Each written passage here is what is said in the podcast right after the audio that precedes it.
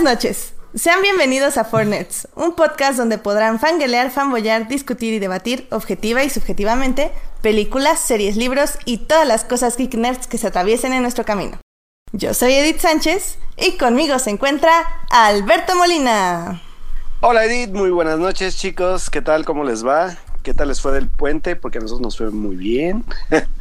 Aunque obviamente no, no, hubo programa el día de ayer porque somos muy respetuosos de nuestra querida Carta Magna, acá, Constitución Política de los Estados Unidos Mexicanos. Entonces, pues, obviamente, como sabemos que es muy religioso este asunto, casi casi constitucional y patriótico, pues por eso nos pasamos hasta el día de hoy el programa. Entonces, pues ya estamos aquí, ya estamos listos para hablar de lo que más nos late. Y pues hoy, como ya tenemos rato de no tenerlo, pues hoy volvió un nuevo un invitado que ya habíamos tenido el año pasado. Entonces, pues Edith, preséntanos a nuestro invitado especial del programa del día de hoy. Pues sí, como dices, este, ahora sí que estamos repitiendo invitado por segunda vez en este programa. Eh, que la verdad nos, nos emociona mucho porque tenemos como pendiente de hablar de una película que ustedes dos de hecho vieron el año pasado. Entonces, este quiero presentarles que nos acompaña por segunda vez Carlos Ochoa. Hola Carlos, ¿cómo estás? Bravo, bienvenido. Hola chicos, ¿cómo están? Buenas noches, muchas gracias por, por invitarme de nuevo y sobre todo porque vamos a hablar de tres cosas que me gustaron, en general unas más que otras, pero uh, aquí estoy listo para debatir y, y reír y pues también saber qué opinaron ustedes de todo esto. Excelente, sí, sobre todo porque como decimos este puente eh, fue un puente largo que en teoría nos tenía que haber dado tiempo de ver este, más películas, más series y bla, bla. Entonces va, a estar interesante, va a estar interesante el debate, sobre todo porque si nos estuvieron siguiendo en Twitter Alberto y a mí, eh, nos dimos cuenta de que va a haber polémica. Tan, tan, tan. tan, tan, tan. Yo sí me enteré, pero me mantuve callado. Dije, paz, paz. Está bien. No, no, no. Y, ya, y ya me llovió también, la verdad es que ha sido, han sido unos días complicados. Este, ya estoy sintiendo lo que sintió Alberto en The Last Jedi, pero digo, en, en forma de, de trolls de Twitter, pero bueno. En fin, pues ¿qué tal les parece si nos vamos ya a la sección de cine? Vámonos. Perfecto. Películas. Cine. Cartelera comercial en Fortnite. Este fin de semana o puente largo se estrenaron como les eh, les dijimos la semana pasada muchísimas películas eh, y una de ellas que tal vez fue la más importante para nosotros fue Call Me by Your Name. Call Me by Your Name es una película eh, del año pasado que en este momento está nominada para varios Óscares, incluyendo eh, mejor, eh, mejor película. si me puedes ayudar aquí, Alberto, es mejor película, mejor, mejor director. película, mejor guion, mejor, No, mejor no, guion. mejor guion adapta- mejor guion adaptado, mejor actor y mejor canción original. Canción. Canción original. Ah, canción original. No Sí, Sufjan Stevens. uh. Call Me By Your Name es una película de Luca Guadagnino. Guadagnino. Guad- ¿Cómo? Guadagnino. Guadagnino. Ah, sí, cierto. A ver, ¿cómo La Carlos? G suena como ¿Cómo. Carlos? Dinos, Ah. dinos. Guadaño. Guadañino. Ah, ok. Guada- perfecto. Aquí, Carlos es el que les puede decir cómo se pronuncian los nombres este poco convencionales, Ex- así que y aprovechen. extranjeros. Ex- Y y extranjeros. Eh, sin- No, no sinceramente, todos, nada más, nada más algunos. bueno, claro. Eh, sinceramente yo al director no lo conozco. Eh, no sé ustedes cuál creen que sea su película como más representativa, aparte de esta de Call Me By Your Name. Carlos, te Pues- puedes decir eso. Pues es. No es un director que tenga así una filmografía muy extensa, pero yo creo que junto con Call Me By Your Name, eh, Guadagnino cierra un ciclo importante y cierra una trilogía que él, él bautizó como su trilogía del deseo, que comprende eh, Io sono l'amore, eh, estelarizada por Tilda Swinton, que es del 2009, si no me equivoco. Ujú, sí, de 2009. Abigail, 2009, A Bigger Splash del 2015, también estelarizada por Tilda Swinton junto con Ralph Fiennes y este, Dakota Johnson y Matthias Schoenertz. Y, que, y Call Me By Your Name pues, del año pasado, ¿no? Y es una trilogía que explora, eh, pues sí, tal cual, el deseo, la sensualidad, la lujuria de diversas maneras. Y yo creo que no, no estoy familiarizado con su filmografía este, previo a, a Yo Sono el Amore, que es poca, pero sí he notado que hay como una línea, ¿no? Más o menos de, estilo, ¿no? Y Call Me By Your Name, al igual que, que a Bigger Splash y Yo Sono el Amore, lo muestra perfectamente, ¿no? La, sensualidad, la estética, la cinematografía y el uso de la música también. Excelente. Para que se hagan una idea, si no vieron la película, Call Me By Your Name trata sobre la vida de un chico de 17 años llamado Elio, que eh, eh, vive en Italia, en una parte de Italia, eh, está de vacaciones, es el verano, y Básicamente en este verano va a descubrir o va a explorar, como nos está diciendo Carlos, varios aspectos de la sensualidad o de la sexualidad dentro, bueno, junto con compañeros de su edad y con un inesperado visitante, se podría decir. Eh, Carlos, dinos tú qué opinas de la película, qué tal te pareció. Eh, tú, por lo que entendí, tú sí viste esta estas dos partes de esta trilogía, que la verdad yo no sabía que era como eh, parte de un trabajo mayor. ¿A ti qué te pareció? Me gustó mucho, mucho, mucho, mucho. Y, me gustó tanto la primera vez que, tuve la oportunidad de verla ahora en el Festival Morelia, este, el año pasado, que compré la novela y cuando llegó con la muestra de la Ciudad de México, la volví a ver, ¿no? Porque eh, me daba mucha curiosidad eh, hacerle una, segunda visita y, y ahora que terminé la novela me gusta aún más la película, ¿no? Creo que se complementan muy bien y es más que nada una exploración muy bonita, creo yo, de, no solo de la inocencia, sino también de la del primer amor, ¿no? De, la sensualidad y de, la confusión y de ese estado tan intenso y obsesivo que, uno llega a tener cuando se enamora por primera vez, ¿no? Entonces, creo que es una manera en la que Guadagnino logra conectar muy bien con la audiencia. Y al mismo tiempo creo que, ahora que ya leí la novela, creo que hizo un gran trabajo eh, adaptando el estilo, ¿no? Este, sí se nota mucho, y, es algo que han criticado, ¿no? Algunas personas, he, oído comentarios y he leído también algunas cosas al respecto, de que por momentos la película es muy bonita, ¿no? Como que es muy idílica, como que demasiada belleza. Pero, y, eso es algo que, retomo de, de, de, algo que comentó este, Fernanda Solorzano en su cápsula de, cine aparte. Es cierto, hay que recordar que, todo esto es un recuerdo de Helio. es, un recuerdo y que por momentos se nota mucho ese manejo en las escenas, que son como simplemente momentos em, aislados, ¿no? De repente como que da ciertos saltos y es porque son solamente los momentos importantes de la relación, más que una línea narrativa tal cual, ¿no? Entonces, creo que eso es lo que podría llegar de repente a cansar y a romper un poquito el ritmo, ¿no? Sobre todo porque es una película pesada, tiene sus momentos contemplativos y momentos de muchísima sutileza eh, que se fortalecen más que nada por las actuaciones ¿no? de, los actores, de las miradas, la manera en que los actores se tocan. Es una, es una película extremadamente eh, sensorial, ¿no? Eh, creo que se incrementan todos los sentidos, ¿no? La, percepción de todos los sentidos, el tacto, el gusto, ¿no? El oído, es, una película muy, muy sensorial.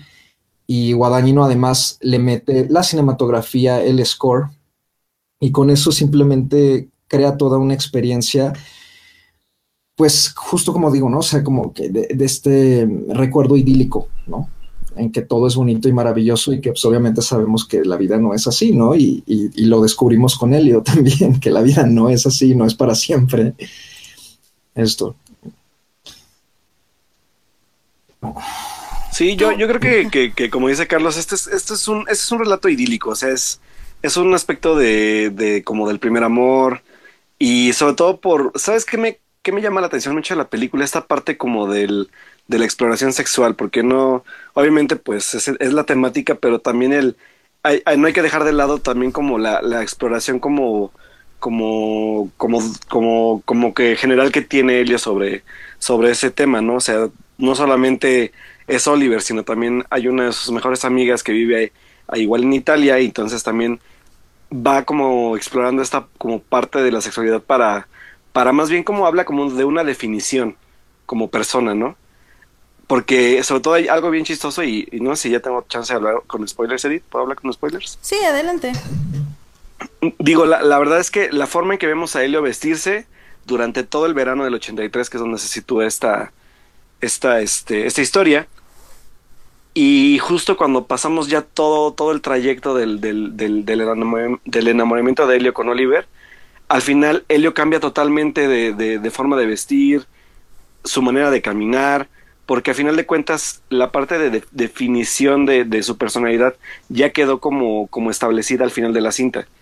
Entonces creo que también esta parte es como muy interesante porque no sé cómo lo trabaje la novela, pero al menos Guadagnino lo, lo, lo lo explora bien en, en, en, la narrativa de la historia. O sea, el cómo va, cómo todo lo que tiene que pasar Oliver lo lleva a ser lo que al final es, ¿no? Y, y pues como bien sabemos, que digo, ya varios saben el final, pero al final también pues que al final de cuentas toda esta parte idílica pues no dura para siempre, ¿no? Entonces es como, como también el golpe de, del crecimiento y del y como del clásico coming of age, pero pero acá es un poco más rudo, ¿no? En el aspecto y, pero aún así, o sea, creo que el final a pesar de ser muy rudo en el aspecto de lo que le pasa a Helio, pues es como muy, aún así muy romántico, con sobre todo pues esta secuencia final de, de los créditos, este, que va como muy acorde también a la narrativa que vienen manejando durante todo el metraje de la película. A mí me llama la atención eh, lo que decía Carlos al inicio, que creo que estoy muy de acuerdo y es algo que a mí me impidió conectar con la película. Porque si bien sí entiendo la fotografía, entiendo los detalles, entiendo eh, las emociones de los personajes, creo que a mí me falla en el aspecto de que siento justo estos cortes. O sea, eh, hace rato lo comparaba yo como un documental. O sea, cuando grabas un documental, no estás ahí siempre. O bueno, estás el mayor tiempo posible con tus personajes. Pero es obvio que a veces te van a escapar cosas. Y hay cosas que tienes que tratar de armar en ya sea la edición, ya sea con una voz en off, ya sea con, con un discurso externo, pero hay, hay elementos que siempre te van a faltar que vas a tener que explicar con otros elementos. Y eso es a mí lo que me falla en esta película. Eh, para mí, siento que los elementos que eligió el director para contarnos la relación, bueno, ni siquiera es la relación de estos dos personajes. Para mí la historia es acerca de Helio, obviamente, pero entiendo lo que me quiere decir el director, que es este coming of age, que es este descubrimiento, pero no lo siento, o sea, veo, creo que los momentos que nos muestra la película, no son los ideales para que nosotros entendamos lo que el personaje está viviendo. Lo entendemos, sí, eh, de forma por, nuestras propias experiencias o porque nosotros mismos le tenemos que dar concesiones a la película. Pero al final del día, la película no está hablando por sí sola, está hablando porque nosotros queremos que diga algo. No sé si me doy a entender en este punto. Eh, a mí, eh, sinceramente, creo que. Creo que me. No, no, no pude conectar. O sea, no. Como decía Carlos, es que justo, justo todo lo que dijiste, Carlos, al inicio, estoy completamente de acuerdo, pero es justo para mal. Porque también está esta parte idílica que mencionan, que es muy, muy, muy positiva y que me gusta del mensaje final de la película, pero que al mismo tiempo se me hace hasta de fantasía. Eh, igual que hablábamos un poco de Shape of Water, que era como esta, esta extraña manera de hacer una fantasía, de hacer este eh, esta relación entre este hombre pez y esta mujer, al final del día, que, que, también esa relación a mí me faltó entender cómo conectaron ambos, porque creo que conectaron porque queríamos que conectaran, no tanto porque la película te lo mostraba. Aquí me pasó exactamente lo mismo yo no sentí ni la química entre los actores, lo cual es muy extraño porque estoy en Tumblr todo el día. Y, básicamente yo shipeo como por profesión. No, no la sentí, o sea, sí la sientes, pero porque siento que te la fuerzan. ¿Eh? sí, no, y por ejemplo, creo yo que sin el final, o sea, sin la escena 1, la del padre eh, hablándole a su hijo, que es una hermosa escena, es un hermoso diálogo, sinceramente. Y la escena de Helio viendo al fuego en, eh, mientras pasan los créditos, que también me parece muy bonita porque ves en su rostro básicamente todo lo que vivió, o todo lo que según yo no nos mostraron. Si le quitas esas dos escenas, para mí la película no tiene sentido, porque pierde pierde todo lo que quiere decir, o más bien no es como si escribes un ensayo sin la conclusión, es básicamente eso. ¿Qué? Eso es lo que yo opino más o menos. ¿Qué? ¿Qué? ¿Qué? Pido, la palabra. Pido la palabra. Más, más. Más, más. Antes de que yo me, me salga, espuma por la boca. Sí, porque hasta que, hasta que escuché la, eh, cómo el corazón de Alberto se iba rompiendo poco a poco y caían los pedazos contra el piso y haciéndose en trizas. lo, peor es que era lo que quedaba del corazón de Alberto, porque casi todo se destrozó en The Last Jedi. Ay, ay, ay. Ya, ok, a ver, va Carlos, va Carlos. Mira, eh, fíjate que hasta eso eh, sí entiendo justo lo que, lo que dice Edith sobre, o sea, que ella siente que a lo mejor eh, no están bien elegidos los momentos. Porque, y hay que detallar que el guion lo trabajó James Ivory, no, no lo trabajó Guadagnino. Este, lo trabajó Ivory y, Ivory también le mete, si hemos visto otras películas en las que él ha trabajado como, este, sobre todo películas de época, se nota mucho aquí también el mismo manejo, ¿no? Sí, sí, sí. Eh, y, es lo, mismo, es, este, es exaltar esta sensorialidad, ¿no? La sensualidad en todos los aspectos. Y por cómo está escrita la novela, eh, también es, similar a cómo va la película. Que también, y, como a trabajo de adaptación, por eso la, la, respeté tanto, ¿no? Eh, la novela va saltando muchísimo. ¿No? Y por momentos hace cuenta que te dice, te está contando algo del martes, pero de repente te dice algo que pasó el, lunes de la semana anterior a ese martes, pero luego regresa y rebota el jueves que viene y de repente hace referencia a un diálogo futuro, muy, muy a futuro, pero sin especificarte cuándo y luego regresa y así, ¿no? Y porque justamente Helio nada más está enfocando en ciertos momentos. Eh, perdón, te interrumpo rapidísimo. Eh, Está obviamente escrita en primera persona, o al menos desde el punto de vista de Helio. Sí, sí, totalmente. Sí, sí, se nota completamente. Ok. Sí, y eso también, fíjate que la vuelve, la vuelve pesada, pero obviamente depende del gusto de cada persona, ¿no? O sea, hay gente a la que no le gustan los narradores en primera persona por lo mismo, porque es muy overwhelming, ¿no? E, es, muy, es, es muy abrumador, ¿no? Leer un personaje tan obsesionado y que sobreanaliza y sobreanaliza todo, todas las cosas que él ve y que él siente con todas las personas, porque él no solo sobreanaliza a Oliver, sobreanaliza a Kiara, sobreanaliza a Marcia, sobreanaliza a sus papás, a, Mafalda, a todos, ¿no? Y sobreanaliza también sobre lo que ha leído, sobre lo que ha visto y sobre lo que él hace.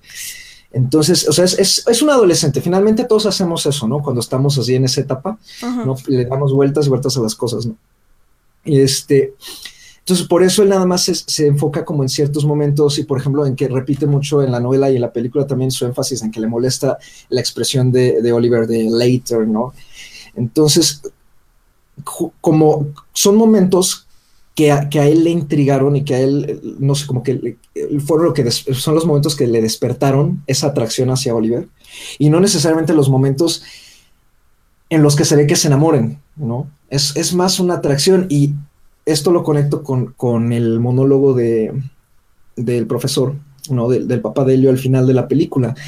Eh, si se fijan, el, el monólogo está disfrazado como un monólogo de cómo, de cómo disfrutar las relaciones de pareja, ¿no? Y de cómo sobrevivir a las relaciones de pareja. Pero creo que, tanto el autor, ¿no? Como, como, el, como Guadagnino y Ivory, ¿no? Que respetaron el monólogo íntegro, este, van más allá y se trata de no solo, eh, vamos, o sea, cualquier tipo de relación, sea de amistad o amorosa, sino... Em, se me va la idea, se me va la idea. No, no, no, agárrala, agárrala. Em, eso es independiente, no, no, independiente, eh, y, y, también hago énfasis en que no tiene nada que ver eh, la sexualidad del protagonista, ¿no?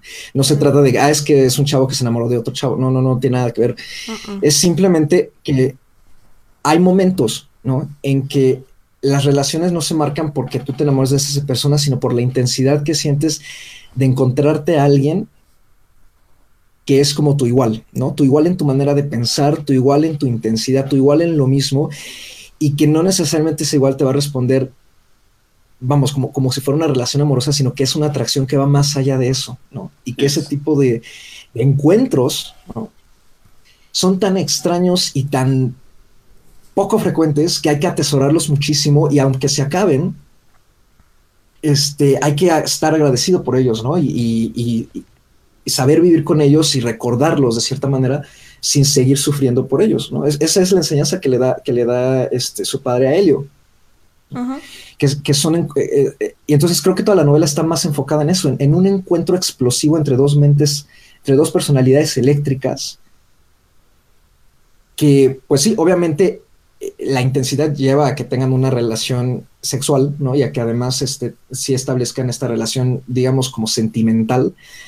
Pero es una relación sentimental que también uno sabe que no está, que, no se va a concretar, porque, vamos, es como, son demasiado fuertes el uno para el otro como para estar juntos, ¿saben? Sí, sí, sí. Entonces, eso es lo trágico de la novela. No, y es, Ese tipo de relaciones son increíbles, pero, y, y, no, y, lo repito, no necesariamente es una relación amorosa, puede ser una relación de amistad y que se quede en eso. No, y es interesante porque lo compara con cuando tiene esta relación con la chica. O sea, ahí ves eh, claramente las diferencias. Y Exactamente. estoy completamente de acuerdo. Alberto. Aquí lo que, lo que creo que también yo, yo no, yo no quiero que se pase por alto es que exactamente es eso lo que tiene la película, porque lejos de la temática que tengan que ver, porque la verdad es que yo creo que ya esa temática viene sobrando ya, ya más que nada por, por, por, por simplemente porque sean dos, este, dos chavos.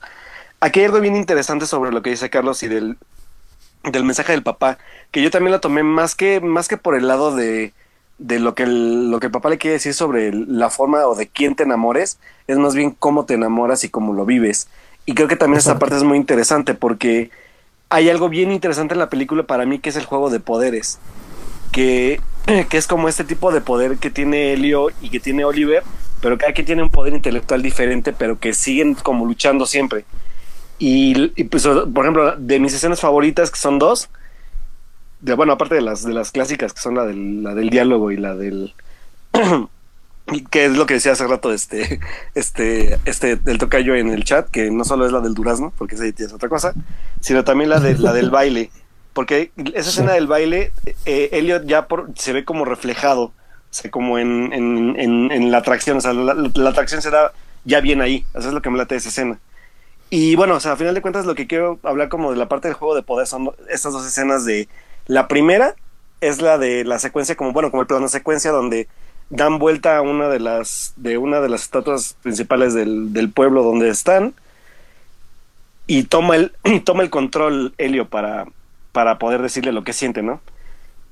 Y después viene esta toma de poder otra vez de parte de Oliver en, en el cuarto de Oliver cuando pues literal le, le, dice que, que se baje los pantalones y pues así que literal entre comillas se baja por los chescos pero lo deja lo deja a medias, ¿no? Entonces Helio retoma, eh, digo, Oliver retoma como ese poder que él cree perdido porque para él, Helio intelectualmente es más poderoso que él.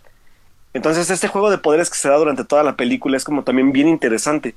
Y sobre todo porque el personaje como lo describe, como lo describe, pues más bien como se describe a sí mismo Oliver, porque es un, es un, es un personaje intelectualmente como, yo creo que como atractivo para, para el otro, Entonces creo que también es como algo bien, bien, bien detallado y como bien, interesante para, para poder como analizarlo, ¿no? Porque digo, yo nada más la, la pude ver en Morelia, sí la quiero ver otra vez para ver qué más la puedo encontrar. Pero también este juego de poder como, como no solo sexual, sino también intelectual, es como algo bien peculiar. Y que creo que para mí eso fue lo que no me hizo la película aburrida, a lo mejor para algunos lo podrá hacer. Pero para mí me la hizo bastante como ágil ese aspecto, porque en detalles de imagen o de narrativa visual, siempre hay algo que está pasando en la, en la escena. O sea, algo hace Oliver o algo hace Helio que, que se siente esta lucha de los dos. O sea, como Muchísima de ver tensión. Exacto, es la tensión, pero de ver quién, quién agarra el poder primero, ¿no?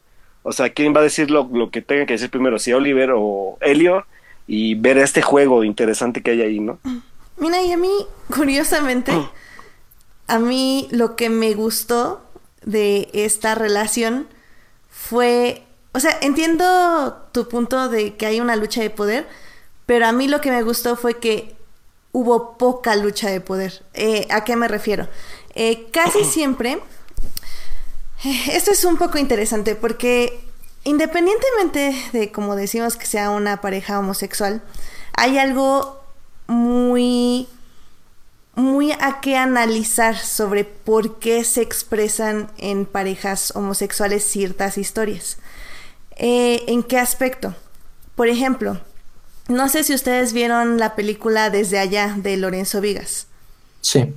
No, yo no. bueno, esta película habla de justo una relación entre un chico y un adulto. Pero esta sí es una relación de absoluto poder porque sí hay sentimientos, hay emociones y hay enamoramiento, pero el motivo más eh, fuerte de toda la película es quién tiene el poder sobre quién y quién está manipulando a quién para lograr algo. Y se da mucho en las relaciones, eh, bueno, en las películas que tienen relaciones homosexuales, como por ejemplo el talentoso Mr. Ripley, también trata un poco de eso, eh, porque eh, dos hombres tienen el mismo nivel de poder a una relación heterosexual, donde una mujer puede, de una película que tiene una relación de pareja heterosexual, Puede ser que el hombre pierda el poder delante de la mujer o la mujer adquiera más poder que el hombre. O sea, es como una dinámica que ya hablamos como un poquito más de sexismo, un poco más de, cultura. No sé si en este aspecto me están siguiendo bien. Em, sí, sí, sí. sí, sí. Entonces, a mí lo que me gusta de esta película es que se olvida de esto. O sea, dice, ok, eh, ya exploramos que en las parejas homosexuales, en el cine, no, no digo que en la vida real sean así de simples las relaciones, porque son igual de complicadas, tanto heterosexuales como homosexuales, pero en el cine el enfoque que se les da casi siempre había sido de lucha de poder. Y lo que me gusta de Call Me By Your Name es que la lucha no es tanto de poder. Sí hay lucha de poder, claro, porque son dos seres iguales que están tratando de medirse, pero para mí habla más de la vulnerabilidad emocional ante otro ser. Y eso a ah, mí es lo que me gusta, porque al final del día ya sabemos que hay una lucha de poder entre dos seres que tienen el mismo poder en una relación, pero al mismo tiempo eh, explora muchísimo más esta apertura de poder, de poder llorar, de poderse sentir apenado, de poder sentir miedo de que el otro está dejándote eh, o, se está alejando, o sentir el gozo de que está como enamorado de ti. Y eso me gusta mucho. Pero es algo que siento yo, o sea, sí se muestra en detalles, pero no son los detalles correctos para mostrarlo. No sé, o sea... Eh, y, y digo, Carlos, me alegra mucho que hayas leído el libro, porque también tenía yo muchas dudas acerca de cómo estaba escrito y creo que ahora la, reseña que me diste me lo comprueba. O sea, efectivamente, el libro, por la forma en que está escrito, yo siento que tal vez no sea la mejor adaptación. Pero también tenemos esta idea de que este director quiso hacer un homenaje en forma de edición y en forma de, de estructura al cine como italiano de, no de los ochentas, tal vez como un poquito más abajo, como de los sesentas, con este tipo de cortes como abruptos, entre comillas, y estas transiciones suaves, lo cual a mí me parecían muy interesantes, pero nada más como que no me no me amarraba bien la narrativa completa de la película, o sea, como que sí sentía que que estaba leyendo una novela a partes donde me habían roto las páginas. Y estas páginas son, son los análisis que me dices que, que hace Helio, son estos saltos en el tiempo. O sea, hay algo que no me gusta y digo, quiero hacer la comparación así rapidísima con Carol. O sea, Carol fue una película que yo vi, eh, que bueno, también, y hago la comparación no porque sea una pareja, bueno, más bien sí porque es una pareja homosexual, femenina, eh, porque tienen, como decía, el mismo rango de poder. Entonces, por eso me gusta hacer esta comparación y habla también de la vulnerabilidad emocional. Ahora, em, en Carol, el director elige hacer extremos close-ups, eh, cortes como muy de, de, punto de vista de las mismas este, protagonistas, este, unos juegos de miradas muy interesantes, con esta sensualidad como como de tacto, no tanto de vista como esta película o, de contemplación, sino en Carol es de tacto.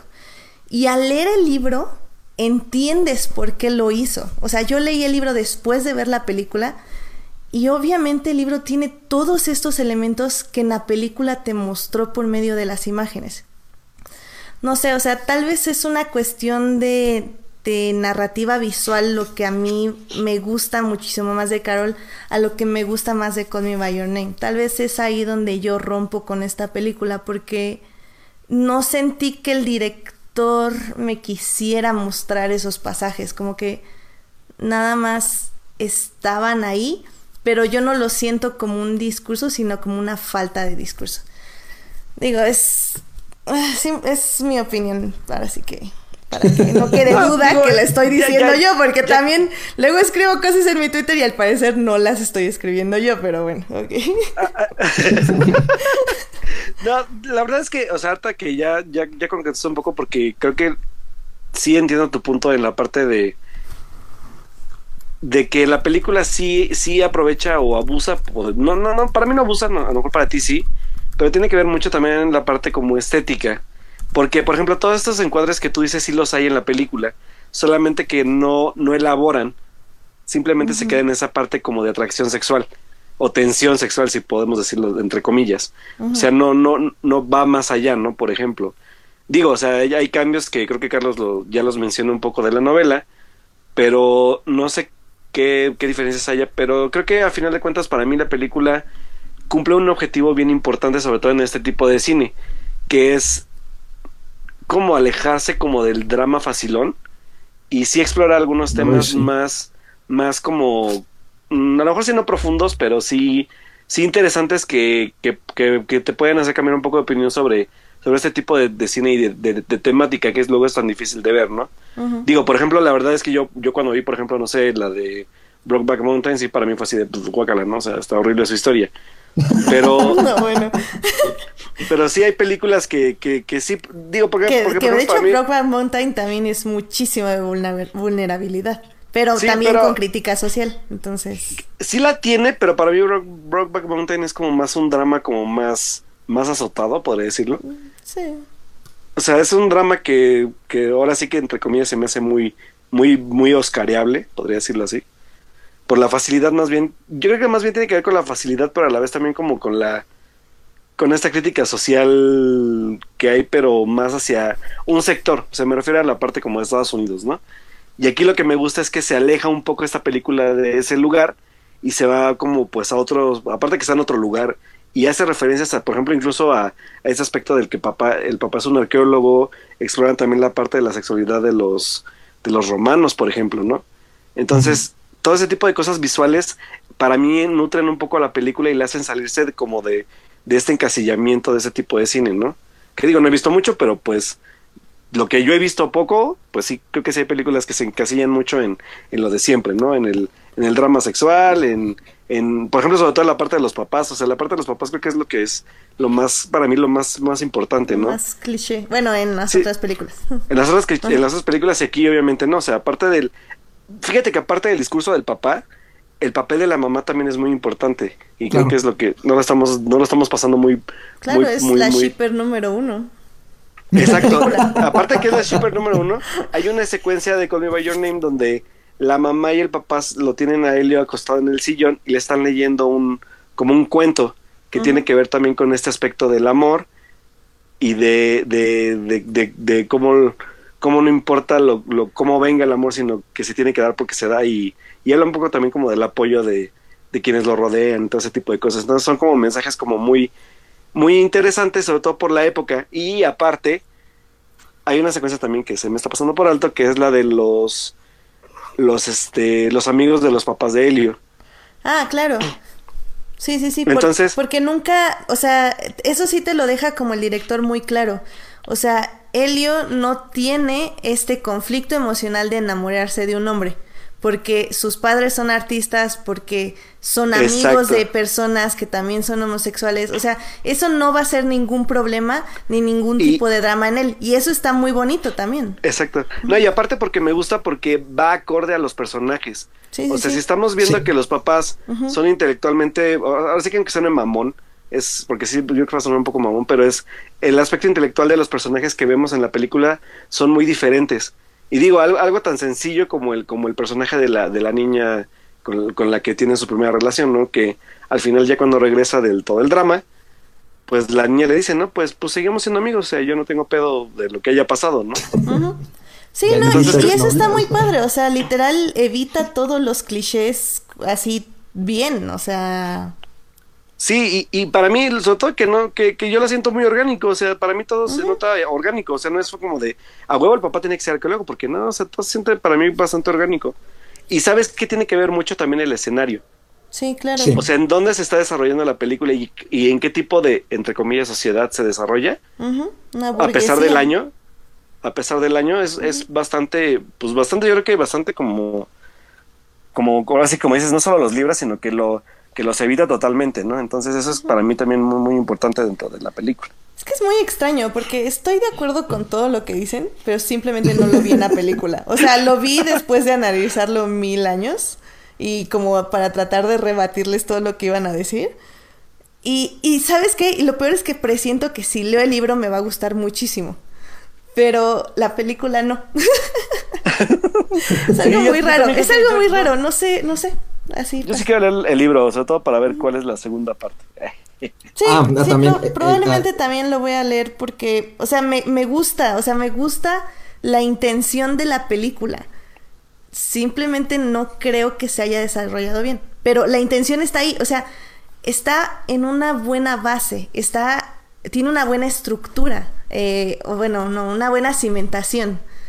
Simplemente como que le salió torcido todo lo de arriba, pero bueno, igual, o sea, según yo, pero, pero se ve que, que está, está basada en algo sustancial, en, en, algo que está bien pensado. Como digo, mi parecer es que se mostraron las cosas que no se debían mostrar. O, o se cortaron. Es como las entrepiernas de los personajes. No, no, no. O sea, mira, ni siquiera eso. Eso fue lo que me molestó de Shape of Water, pero aquí no me molestó nada. O sea, de que en Shape of Water nunca llegaron a nada y todo así como, ¿What the fuck? Pero aquí fue así como, ok, o sea, me quieres panear a las hojitas, pues chido, ¿sabes? O sea, pues está bien. Eh. ¿Sabes, algo, algo que quiero retomar? Que, me da, me da mucho, me intriga mucho que Edith ya lo repitió como tres o cuatro veces, ¿no? Esto de que, de que ella siente que, que, que no eligieron las escenas. Sí. Eh, como los momentos adecuados, ¿no? Es que es curioso que lo digas, porque son los mismos momentos que están en la novela. No, digo, o sea, no sé, tengo que leerla. Es que, ¿sabes? En las, en la literatura luego ayuda muchísimo que estás viendo, bueno, más bien leyendo lo que los personajes están pensando o están sintiendo. Y en el cine es muy difícil tratar de llevar eso a pantalla y no muchos lo logran, como creo sí, claro, porque este hay casos en los que lo intentan, hay casos en los que lo intentan y pues tenemos una película de dos horas y media con un voiceover imparable, ¿no? Exacto, ajá, exacto. Esa es la solución más fácil y chava que me alegra que aquí no la haya hecho. Pero siento que justamente es el track que se le fue al, al este al editor, como que sí había una voz en off en toda la película, nada más que la mutió y ya no hubo nada que explicara nada. Es que es curioso porque la verdad es que la novela tiene muy poco diálogo. Sí, no, y sí lo creo. Y, es curiosamente es el tipo de novelas que me gustan, ¿no? O sea, que, tienen poco diálogo, pero el diálogo es muy conciso, muy acertado y muy contundente también, ¿no? La única parte, digamos, en la que se extiende es justamente el monólogo con el que pues te clavas el cuchillo y le echas sal y te lo vuelves a clavar y este, y, eso es curioso, conforme, conforme la novela llega al final, se empieza, empieza a ver más diálogo, ¿no? Y tenemos esta parte de que, o sea, la, historia está inconclusa, ¿no? En, términos de cine, ¿no? O sea, porque eh, Ivory y Guadagnino eh, cortaron un, digamos, la novela está dividida en cuatro partes, cortaron la cuarta parte, y es lo que Guadagnino ha expresado interés, ¿no? En, convertir en película. A mí me encantaría ver qué, qué, va a hacer con eso, porque, eh, digamos, es un pedacito muy corto, son como 40 páginas o menos, pero son como 20 años contados en 40 páginas, ¿no? Entonces hay mucho ahí que se le puede meter y creo que incluso le daría mucha libertad a él también ya como para rellenar esos espacios, ¿no? No, no estar como eh, tan eh, concentrado en meter lo que viene en el libro, ¿no? Mira, yo creo que fórmula. vamos a tener que hacer nuestra segunda Pinky Promise de literatura. Y Alberto, tú y yo tenemos que leer este libro. Sí, para comentarlo bien con Carlos y, y, dar nuestras impresiones. Porque realmente, o sea, todo lo que has dicho, Carlos, me ha dado muchas ganas de leer el libro. Porque sí, o sea, la película no la siento, pero, pero creo que el libro tal vez esté lo que estoy buscando de la película. Pero bueno, hacemos, hacemos la Pinky Promise. Em, Va, sí, yo sí me uno. ¿Algo más que quieran agregar? No, ya nada. Vayan a verla si no la han visto. Corran. Sí, la verdad es que aquí en, en el estado fue difícil porque verla, eh, porque está solo en puros cines VIP y extrañamente está en un cine así como en medio de un pueblo, que yo sería el último cine donde pondría una película así, pero por alguna razón Cinépolis tiene más fe en esas, en esta, en esta parte del estado de, de México que yo, entonces supongo que les funcionó bien, lo cual dudo mucho. Es que es que es, es que es la contraparte mexicana del pueblito de crema, por eso. Sí. sí, exacto. Sí. Ahí hay un romance. Ahí hay un romance. hay algo, hay algo. De, realmente hay algo ahí extraño. Que Cinépolis sabe y que yo no sé. ¿Eh? A lo mejor el, el, gerente de ese Cinépolis tiene un romance con un cinepolito. Este, para comentarios, Ay, perdón. A mí me gustaría. políticamente incorrectos. Está bien. A mí me gustaría cerrar mi comentario este, con algo eh, que también me ha llamado la atención bastante, ¿no? Y en, varios sitios lo han comentado también, ¿no? Este, el último de ellos fue Cine Premier. No, este, la reacción también de, de, pues de, de la gente, ¿no? Aquí, eh, a la película, pues simplemente porque ah, es que es una película de, con una pareja homosexual.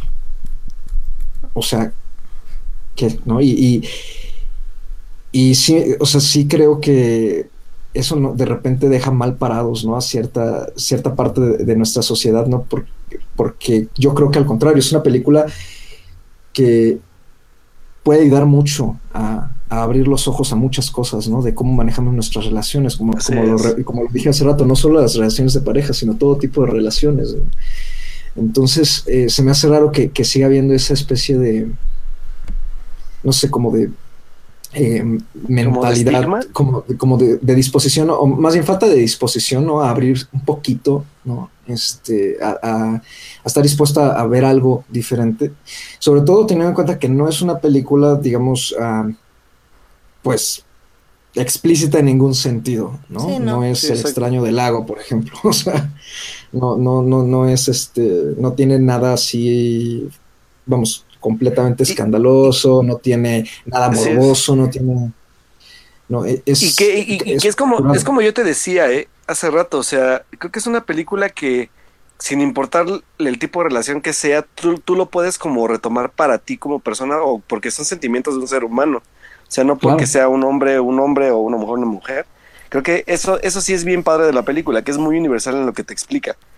Y neta, o sea, ahorita que tocas el tema, sí me, me tocó ver varios tweets de gente que, que la fue a ver y que salía gente diciendo, o sea, esta película de, de- bueno, no quiero decir el, el, el, el- el término peyorativo, ¿no? Pero, pero digo, pues neta, estamos en el 2018 y todavía hay esa mentalidad. Y, y me da risa porque a mí también cuando fui a ver este Moonlight a- al cine, me tocó un comentario igual, así igualito, ¿no? Y pues te quedas así como de, o sea, neta, o sea, ¿qué onda con esta gente, no? Pero bueno, o sea, al final de cuentas creo que eso, eso, eso también es un, es un gran como, como, como tema de, de resaltar de la película, que creo que lejos del tipo de relación que sea, en, el, en los temas de los que habla es muy universal, como dices tú, ¿no? O sea, las relaciones de pareja, este, los sentimientos, estos juegos de poder sin importar qué tipo de, de relación sea.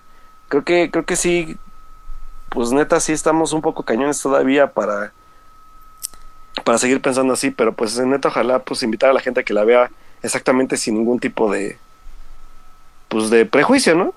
Sí, con la mentalidad abierta. Y es justamente esa universalidad que dices, Alberto, lo que eh, no voy a. Ya hablamos un poquito de esa escena, ¿no? Del, final. No la voy a, comentar así, a describir tan, tan detalladamente, pero vamos, creo que justo es, es ese momento en el que. eh, por eso es tan contundente, ¿no? Es, es, es tan fuerte. Es el momento en que se junta toda esa universalidad porque literalmente es el momento en que al protagonista le cae el 20 de todo lo que acaba de pasar, ¿no? De todo Así lo que le es. acaba de escuchar, de sentir, es ese, creo que es un gran reflejo de cómo nos sentimos cuando nos enteramos. Deja tú de que nos terminaron la relación, de cualquier cosa, de que falleció alguien, de, de cualquier cosa, Sí. y es el momento de realización en el que pasas como por 10.000 estados de, de- de ánimo y 10.000 sensaciones en menos de un minuto y lo único Sí. que puedes hacer es quebrarte y quebrarte en silencio porque nadie a tu alrededor sufre, está sufriendo lo mismo que tú. Así es. Ay, chavos, creo que creo que ustedes tienen más fe en la humanidad que yo, la verdad.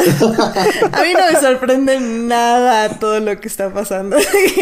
y, y la verdad, por ejemplo, yo no la recomendaría porque creo que sí, eh, bueno, en, en ese aspecto, porque no es una película fácil en el aspecto Bueno, de sí. que si la gente no está acostumbrada claro. a ese ritmo, eh, aparte se se va a dar un tiro de que se va a quedar dormido.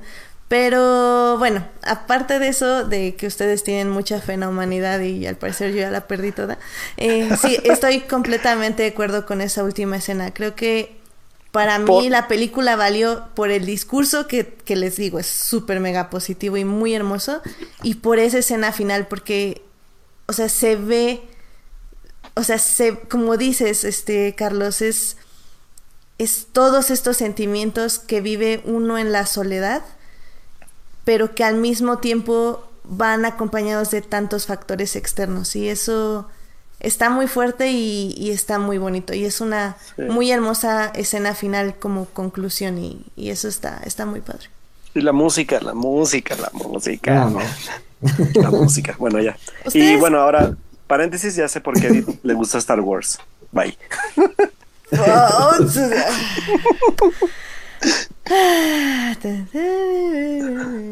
Ok, vámonos a series. series, Televisión streaming en for Nerds. Muy bien, chicos, pues ya estamos en series para no hablar de temas terribles. Este, eh, la verdad es que yo este fin largo me pude poner al día eh, con una de las series que se estrenaron básicamente el año pasado. Este Carlos también la vio, pero él sí la vio cuando se estrenó, no como yo siete meses después.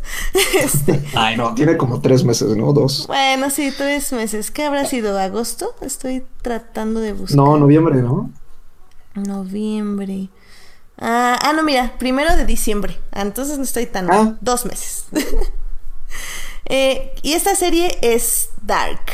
Eh, es una serie original de Netflix creo. la verdad no estoy 100% segura. Pero bueno, esta es fue creada por Baran von Otar y Jan Jeffriese. Ahí me va a corregir Carlos, este, como pronunció. Híjole, el alemán no es mi. No es fuerte. Ah, perfecto. no, es lo mío. no es mi fuerte. A mí, bueno, para empezar, no sabía yo que era una este, serie alemana lo cual fue así como, wow, tengo que ver subtítulos y me sacó mucho de onda. Pero la verdad es que me sorprendió. Porque bueno, primero que nada, bueno, perdón, este, déjenme, les digo, ay, es que no sé cómo dar una sinopsis de esta serie, sinceramente. Ah, es muy fácil. A ver, vas, da una sinopsis de esta serie. Eh, eh, Dark es simplemente eh, va a sonar algo como Stranger Things. Es que por eso creo que es fácil, porque puedes agarrar de Stranger Things. Como agarrarte de ahí.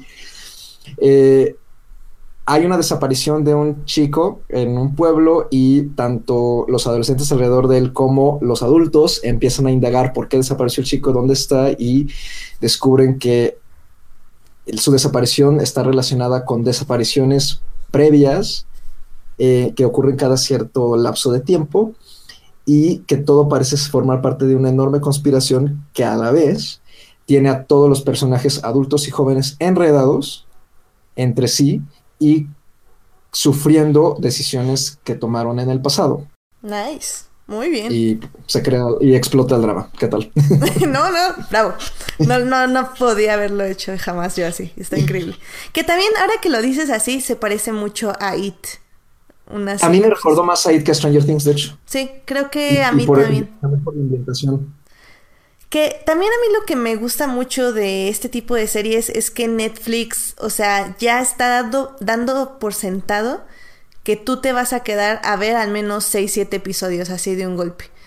Porque desde un inicio el asunto es, hagan de cuenta, es como un árbol. O sea, empiezas en el tronco, pero poco a poco te van sacando como una rama, luego otra rama, y luego en esa rama hay otra rama y otra rama y otra rama. Y al final todo, todo se mezcla y todo se junta. Y en este aspecto, este tronco sería el tiempo. Y sí, las ramas son viajes en el tiempo, porque voy a decirlo, porque está muy padre ese asunto. Y lo que me gusta mucho es que al inicio son tantos personajes y, como que no, la, la, misma serie o los mismos escritores como que no les importa mucho si no, no los estás captando al momento no. Ellos dicen, ¿sabes qué? O sea, yo empiezo con mi historia donde tengo que empezar, no, me, no voy a perder el tiempo en presentarte minuciosamente a cada uno de los personajes, tú lo vas a ir agarrando conforme vayan avanzando los episodios y ya por el cuarto quinto episodio te voy a ir ayudando con métodos de edición para que vayas, eh, para que hasta el más despistado pueda entrelazar a todos los personajes en sus diversos tiempos, espacios. Ahora, sí la serie se oye muy sci-fi y sí tienen que ponerle atención porque créanme, verla comiendo es muy complicado. Este, así que sí tienen que sentarse a verla. Pero al final del día, que es lo que me encanta de estas series, o sea, más allá de los viajes en el tiempo, más allá de este misterio que está pasando con los niños y, y todo el pueblo en general que está como alrededor, que vive alrededor de esta planta nuclear en una Alemania que, que nosotros definitivamente no estamos tan, tan cercanos a este tipo de Alemanias como, como una Alemania, este bueno, aislada, se podría decir, eh, de cierta forma eh, como pueblo chico, infierno grande, se podría decir de cierta forma. Eh, a mí me gusta mucho este aspecto de que analizamos cómo nuestros errores, o bueno, nuestras personalidades se forman desde chicos y seguimos repitiendo los mismos errores en, un futuro. O sea, no solo no cambiamos, sino que seguimos haciendo lo mismo durante toda nuestra vida. Y eso a mí me parece súper tenebroso y súper deprimente. Pero a la vez es súper interesante cómo lo cuentan. No sé a ti si te gustó, ¿qué te llamó de esa parte la, eh, de si te llamó esa parte a ti, Carlos, o te llamó más como el sci-fi extraño que hay aquí. Pues, ah, híjole, es que me gustó todo. Eh, fíjate que eh, yo se la o sea, cuando me enloquezco por, por ya hacer una película o una serie, la empiezo a recomendar por todos lados, ¿no? Y, y, sobre todo, o sea, uno sabe a quién recomienda esas cosas, ¿no? Y fíjate que eh, a una de mis amigas que se la recomendé, no pasó del tercer capítulo, ¿no? y, creo que sí, es, sí es una prueba de, de fuego, ¿sabes? Este, Porque a mí también los primeros dos capítulos me costaron precisamente por esto que acabas de comentar de la identificación de los personajes, ¿no? me creo recordar que cuando iba por ahí de la mitad del segundo, sí dije, o sea, ya llevo, ¿qué será? Hora y media, ¿no? En total, de toda la serie.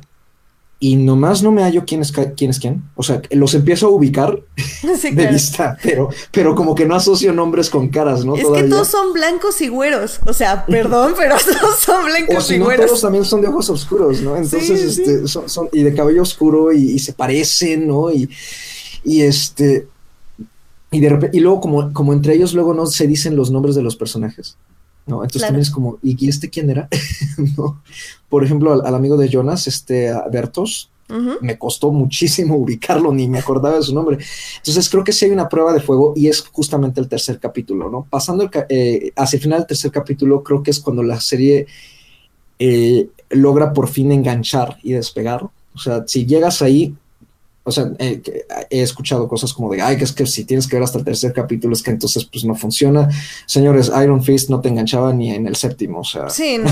Y ahí seguíamos. el, tercero no es, el tercero no es nada. Pero este... ¿Y qué es alguna tendencia de Netflix, perdón? Porque Sense8 creo que también te enganchaba hasta el tercero o cuarto. Más o menos. Sí, efectivamente. Entonces, fue a partir de ahí en que a mí, en que a mí me agarró porque me empezó a crear ya mucho la intriga de qué había pasado con el chavito desaparecido y de por, y de por qué parecía haber tanta tensión entre varios de los personajes, sobre todo cuando no habían todos interactuado entre sí, ¿no? Te empiezan también a excavar un poco el pasado de ellos y luego creo que es ya en el cuarto cuando llega el primer flashback grande. Entonces, creo que ya con eso a mí me enganchó, ¿no? De entrada, ¿no? Otra, otra de las razones fue porque en, ahorita que mencionas de ciencia ficción, eh, bueno, hemos visto mucho esto de dimensiones últimamente con Stranger Things, con It, ¿no? Que también maneja un poco esta dimensionalidad del payaso, ¿no? bueno, del ente este. Pero es muy difícil, creo yo, eh, establecer buenos viajes en el tiempo. ¿no? Es más fácil en una serie que en una película. Exacto.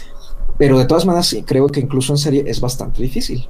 Muy, muy difícil eh, establecer la, la continuidad. Ejemplo, X-Men Days of Future Past, ¿no? O sea, independientemente pues, de las actuaciones o de los efectos y eso, la verdad es que en términos del viaje en el tiempo la película se notaba muy floja, ¿no? Y, lo sigue estando, o sea, es, simplemente parecía que, que el futuro era demasiado en el futuro. Sí. Mientras que el pasado era como demasiado en el pasado, ¿no? Uno no sabe cuántos años de distancia había entre sí.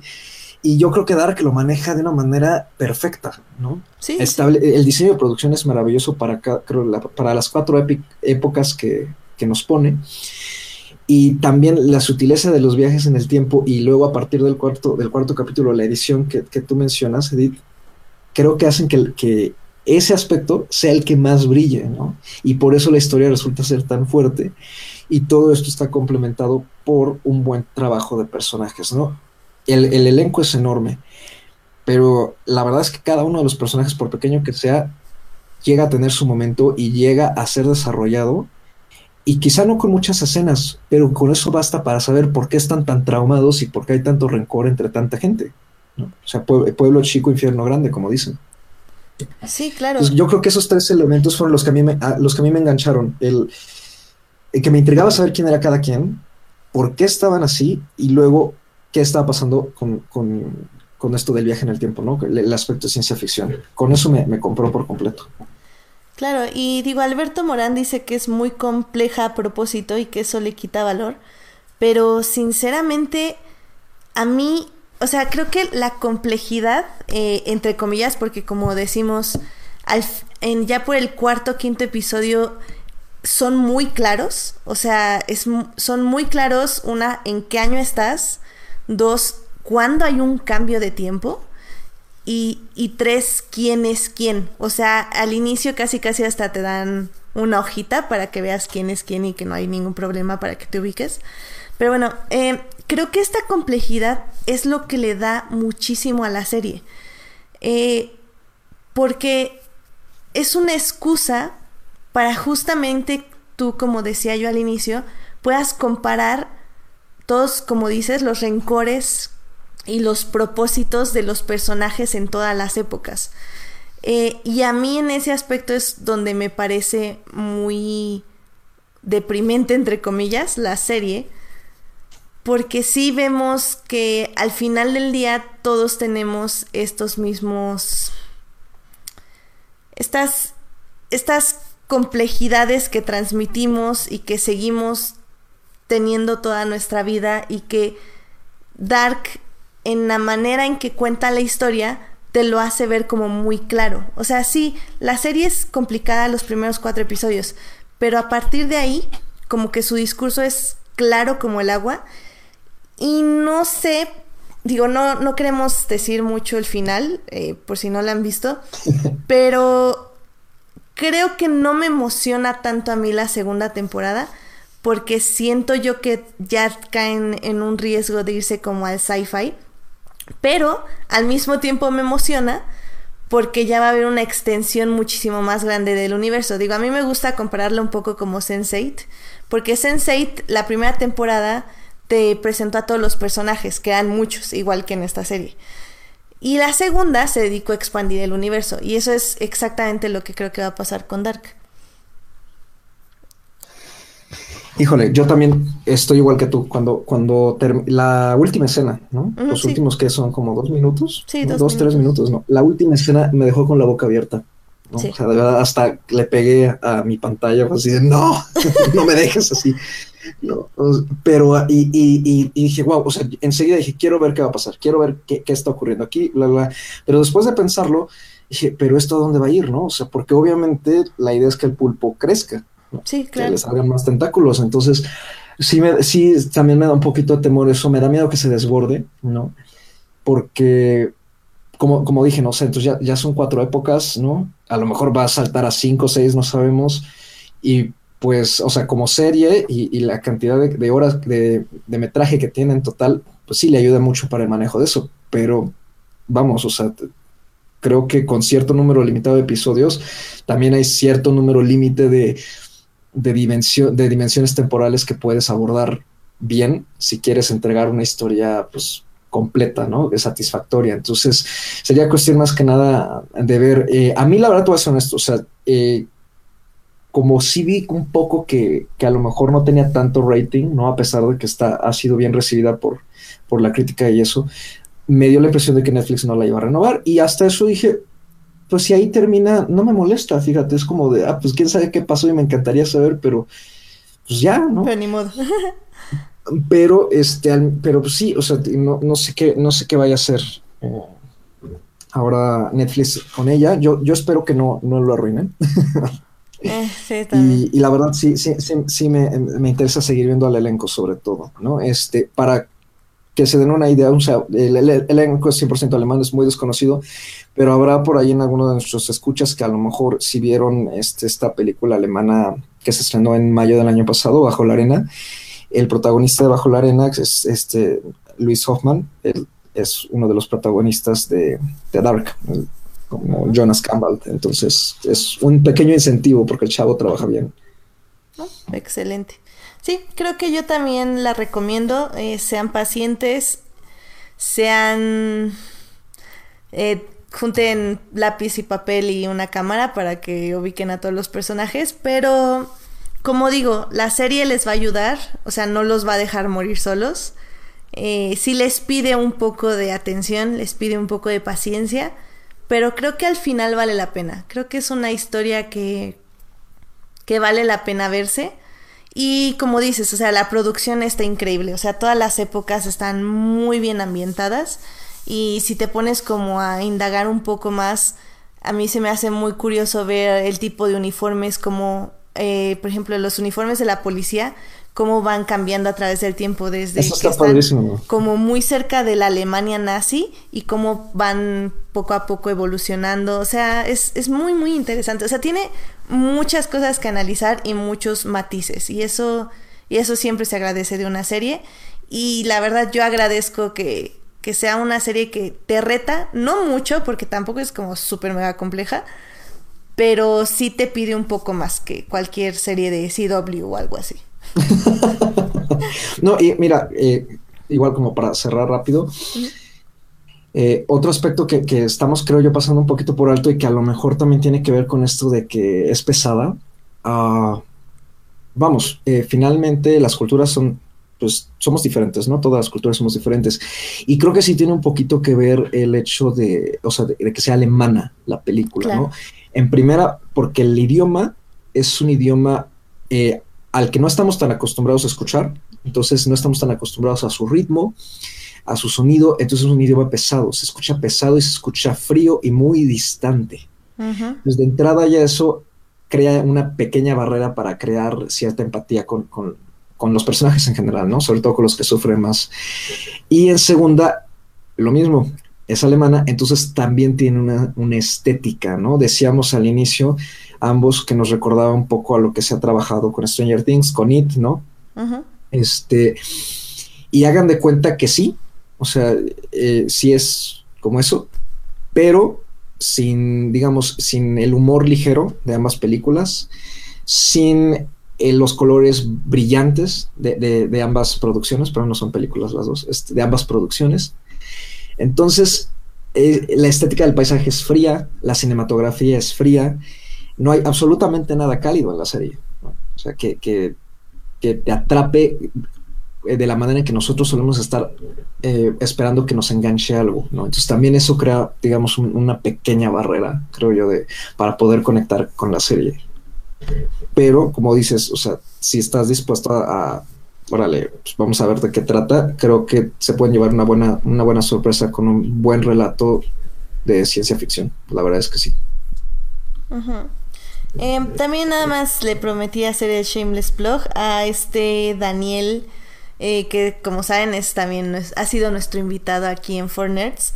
Él escribió en alta fidelidad sobre este sobre esta serie, sobre Dark, y la comparó con un libro que ahorita les digo qué libro fue.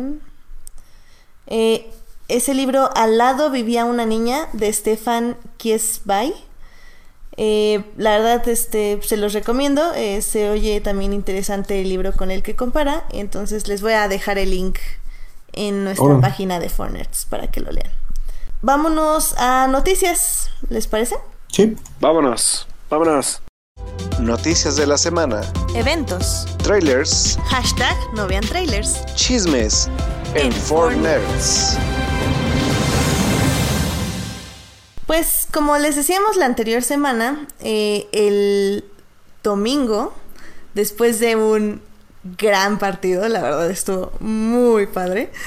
Este, bueno, más bien durante el partido hubo bastantes trailers y como comerciales importantes que pagan muchísimo dinero para tener este momento al aire eh, en la vida norteamericana y pues estrenaron varios trailers y varios este sí bueno varios trailers de hecho también durante la semana se estrenó el tráiler de Ant-Man Eh, no sé si lo vieron o gustan hablar algo de él La Sí, yo sí no lo, vi.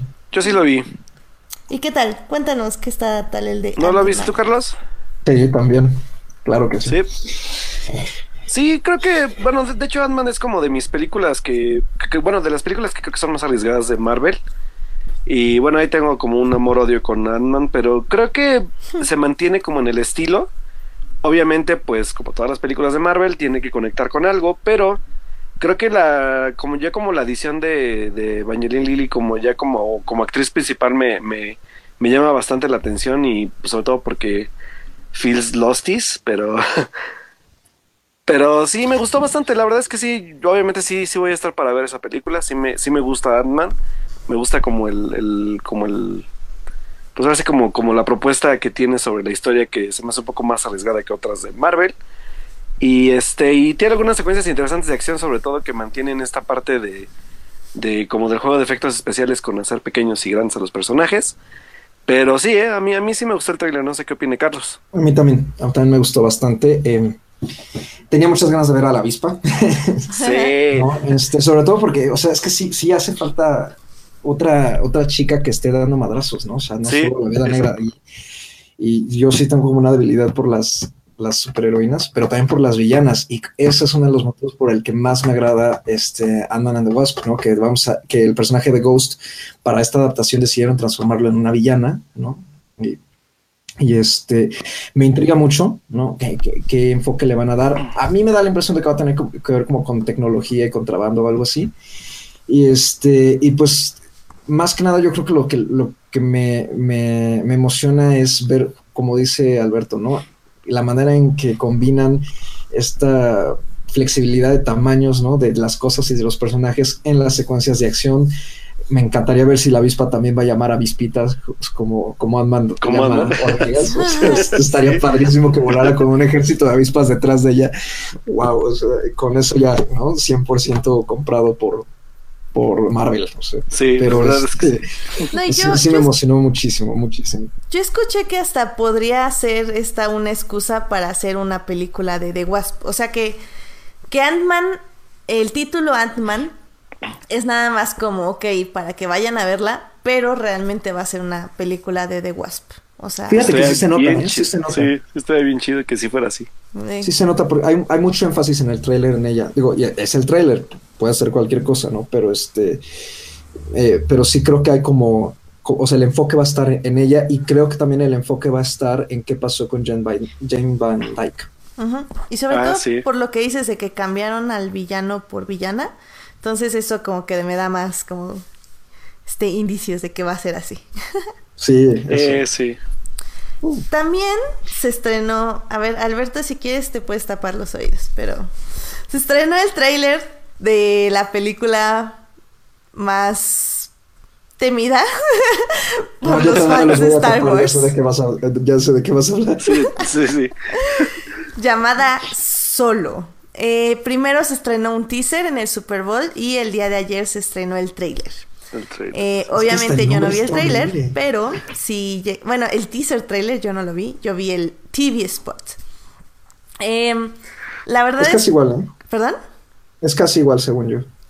Solo, bueno, es que creo que la voz en off es la, como que es la más extendida, que es lo que le da Ajá. como ya más profundidad a- al de qué va a tratar. Pero, híjole, Eh, híjole.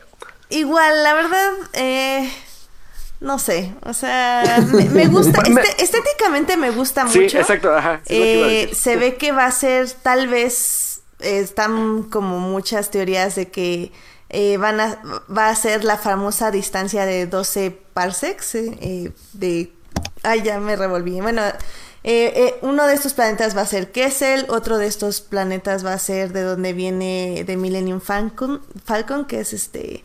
Corellian Ajá. este, hay muchas teorías sobre que se va a pegar un poco más eh, el inicio de Han Solo como, bueno, es que en Legends, al parecer, eh, Han Solo empezaba siendo un piloto eh, de la del Imperio, Del eh, Imperio, o- ajá. bueno, de la parte naval se podría decir. Y, y como que dan indicios en este teaser de que también va a ser algo así aquí y que de, eh, en algún momento ya se va a convertir como en contrabandista gracias al personaje de eh, Woody Harrison, ¿se llama? Ajá. Sí. Entonces creo que por ahí va a ir el asunto, pero bueno, yo como nada más vi el TV spot no alcancé a ver nada de la interpretación de este chico como Han Solo, pero no sé, hay, hay algo ahí, hay algo ahí que todavía no me encanta de él, A, pero mí, bueno. a mí me han llegado eh, los pajaritos a Ajá. decirme y a leer que so- dicen por ahí que tienen, bueno, que no están como muy a gusto con el actor en el set porque no trabaja bien. Sí, es que creo que con los anteriores, o sea, él, él lo dijo como en unas entrevistas, o sea, en los, con los anteriores este, directores, eh, los hermanos Kazdan, ¿eran? No, ¿quién eran los anteriores? No, no, no, eran los de Perdón. Lego, ¿no? Sí, los de Lego. Ay, sí. perdón, sí, no, estoy leyendo a los writers. Bueno, con ellos, este, al parecer, ellos le pedían que improvisara. Y él decía así como, Eh, pero es que yo no sé Phil- improvisar. Phil Lord y Christopher Miller. Ah, perfecto, gracias. Este. Y, y cuando llega Ron Howard, pues como que dice, bueno, pero este cuate, pues qué onda. Y, y lo dice este Donald Glover, que él, que se sentía muy incómodo con Ron Howard porque era como si, o sea, estás trabajando con un director que no te había elegido. O sea, estabas ahí porque claro. ya estabas ahí, o sea, no... El director no era su visión elegirte a ti, y pues, pero pues ya no podía hacer nada al respecto. Entonces, mm, no sé, o sea, me creo que el hype en Tumblr y en Twitter ha sido por Donald Glover, por la fantástica toma que tiene como Lando Sí. y el fantástico sí. póster que tiene como Lando. Eh, Emilia Clarke se ve bien en su papel, eh, Woody Harrelson también, entonces al menos siento yo que este tráiler nos tranquiliza en el aspecto de que obviamente se ve increíble, que eso ya lo sabíamos todos, Eh, eh, bueno. y que el elenco de apoyo se ve bien y se ve sólido. Todo lo demás Eh, pues no sabemos. Ajá, o sea, es que yo aquí a lo que voy es. Fíjate que hasta eso en guion no me preocupa tanto porque, pues. O sea, tienen de dónde rascar, como dices tú. Aparte, retomar un poco de Legends, pues sería ya como. Pues ya, ya no me sorprendería. Más me preocupa exactamente el personaje de este güey que se llama que Alden El, Elrich, algo así. No, sí tiene un nombre espantoso. Y digo, hí- híjole, o Alden sea, ujú. Y, y triste, ¿eh? Porque a final de cuentas, lo que pudo haber sido como un, un buen papel de catapulta para su carrera, quién sabe si se vaya a convertir en su tumba, ¿no? Pero. O sea, digo, es un teaser trailer. Podemos. Yo lo que sí puedo decir es que yo le tengo mucha fe a Donald Glover. Soy fan de Donald Glover. Todos somos fans de este, Donald Glover. Hace todo. No hay nada que no pueda hacer. ¡Ah! Rapea, actúa, Canta. Ya. comediante, ¿no? Ya decodifiqué el apellido de este chavito, se llama Aaron Reich. Aaron Reich, ah, Aaron gracias. Ven, siempre nos ayuda Carlos en esto de los apellidos. Gracias, Sí. Carlos. No, fíjate que a mí, a mí él, él, este, no sé si, si vieron Hail Caesar de los Cohen. De los unos ajá. años. Y justamente fue él el quien menos me gustó. O sea, aparte de que hace de un actor prepotente que no sabe trabajar. Es como, bueno, si te queda como anillo al dedo, pero es que si trabajas feo, amigo. O sea, perdónamelo, pero, No, pero sí bueno. trabajas feo. Entonces, no sé, este, y como que ya viéndolo en personaje, Sí, no, ya vi el Híjole, personaje. no, o sea, es como, es como, me sentí como viendo el- el- la primera imagen de los Inhumans. O sea, es como, Uf, ¿qué, no, no, qué no. es eso? O sea, No, qué horror, toco madera. No, no, ¿qué es no. eso? Entonces, y eso es, eso es una. Y la otra, Ron Howard, ¿no? Porque, pues sí, Ron Howard tiene sus películas que a todos nos han gustado o nos parecen pues buenas, pero la verdad es que ha tenido una racha fea de unos años para Ey, acá. ey, ey, ey, no toques Rush, por favor. No, o sea, Rush fue el último que me gustó a mí de él. Sí, de hecho.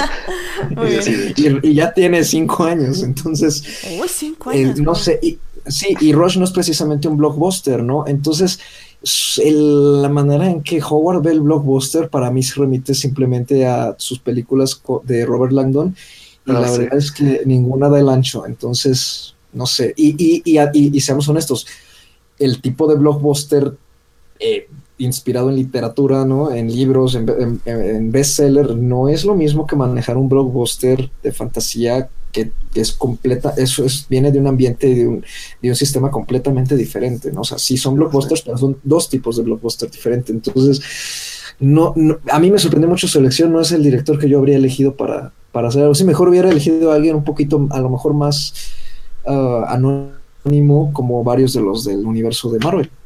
Yo hubiera escogido a George Lucas, la verdad. No, qué horror. No, y digo. No, ¿sabes qué? Hay, hay- hay una escena, o sea, te hablando como de este güey. Hay una escena en, la- en el, en el trailer final donde se supone que debería ser gracioso y deberías reírte de lo que dice. Pero pues no. O sea, no. Pero pues no. Pues no, o sea, no. Digo, o sea, fue como, o sea, me preocupa, ¿saben por qué? Porque obviamente, como dicen por ahí, ¿no? O sea, en los trailers hay veces que queman los chistes más graciosos de la película. Ajá. Y si ese es uno de los chistes más graciosos de la película, señores, estamos en, en problemas con este Han Solo joven, o sea, no. Hashtag no vean Mm. trailers. Hashtag no Sí, vean no. trailers, gracias. Sí, no, no, no, no. Pero bueno, vamos a ver. Yo ya cuando salga en Torrento la veré, pero ¡Ay, Dios! La vas a ir a ver al cine. Shut up. no, no, no voy a ir. ¿Por No, qué? yo creo que yo tampoco. Ay, no. Eh, Son horribles los Yo creo que yo tampoco. Yo creo que yo tampoco. Yo voy a ir vestida de Stormtrooper a la premiere. Para que no te vean llorar cuando... Para que no me vean película. ya sé. Porque también Y hubo... dejen, dejen que va a durar dos horas 23 minutos este, este suplicio, Ah, Dios sí. mío. Ay, ¿en serio Sí, va a durar dos horas sí, 23 sí, minutos? No, Dios, ya valió. sí. Ya valió todo. Bye. He perdido la poquita esperanza que tenía, la acabo de perder. Miren, na- disclaimer, si se quieren ahorrar esos do- esas dos horas veintitantos minutos, acabo de publicar en el chat una pequeña reseña de la película, aunque eh, por- seguramente va a tratar de eso. Entonces ya con eso tienen. Ahí, piénsenle si, si pueden estirar esas cuatro partes en ciento y tantos minutos. A ver, vamos, Ah, a, vamos a leerla para los que no están en el chat, que es Han Solo rescata a Chewie. Luego, se mete en problemas con Java, conoce a Lando, les quita el, el halcón, o más bien Han le quita el halcón.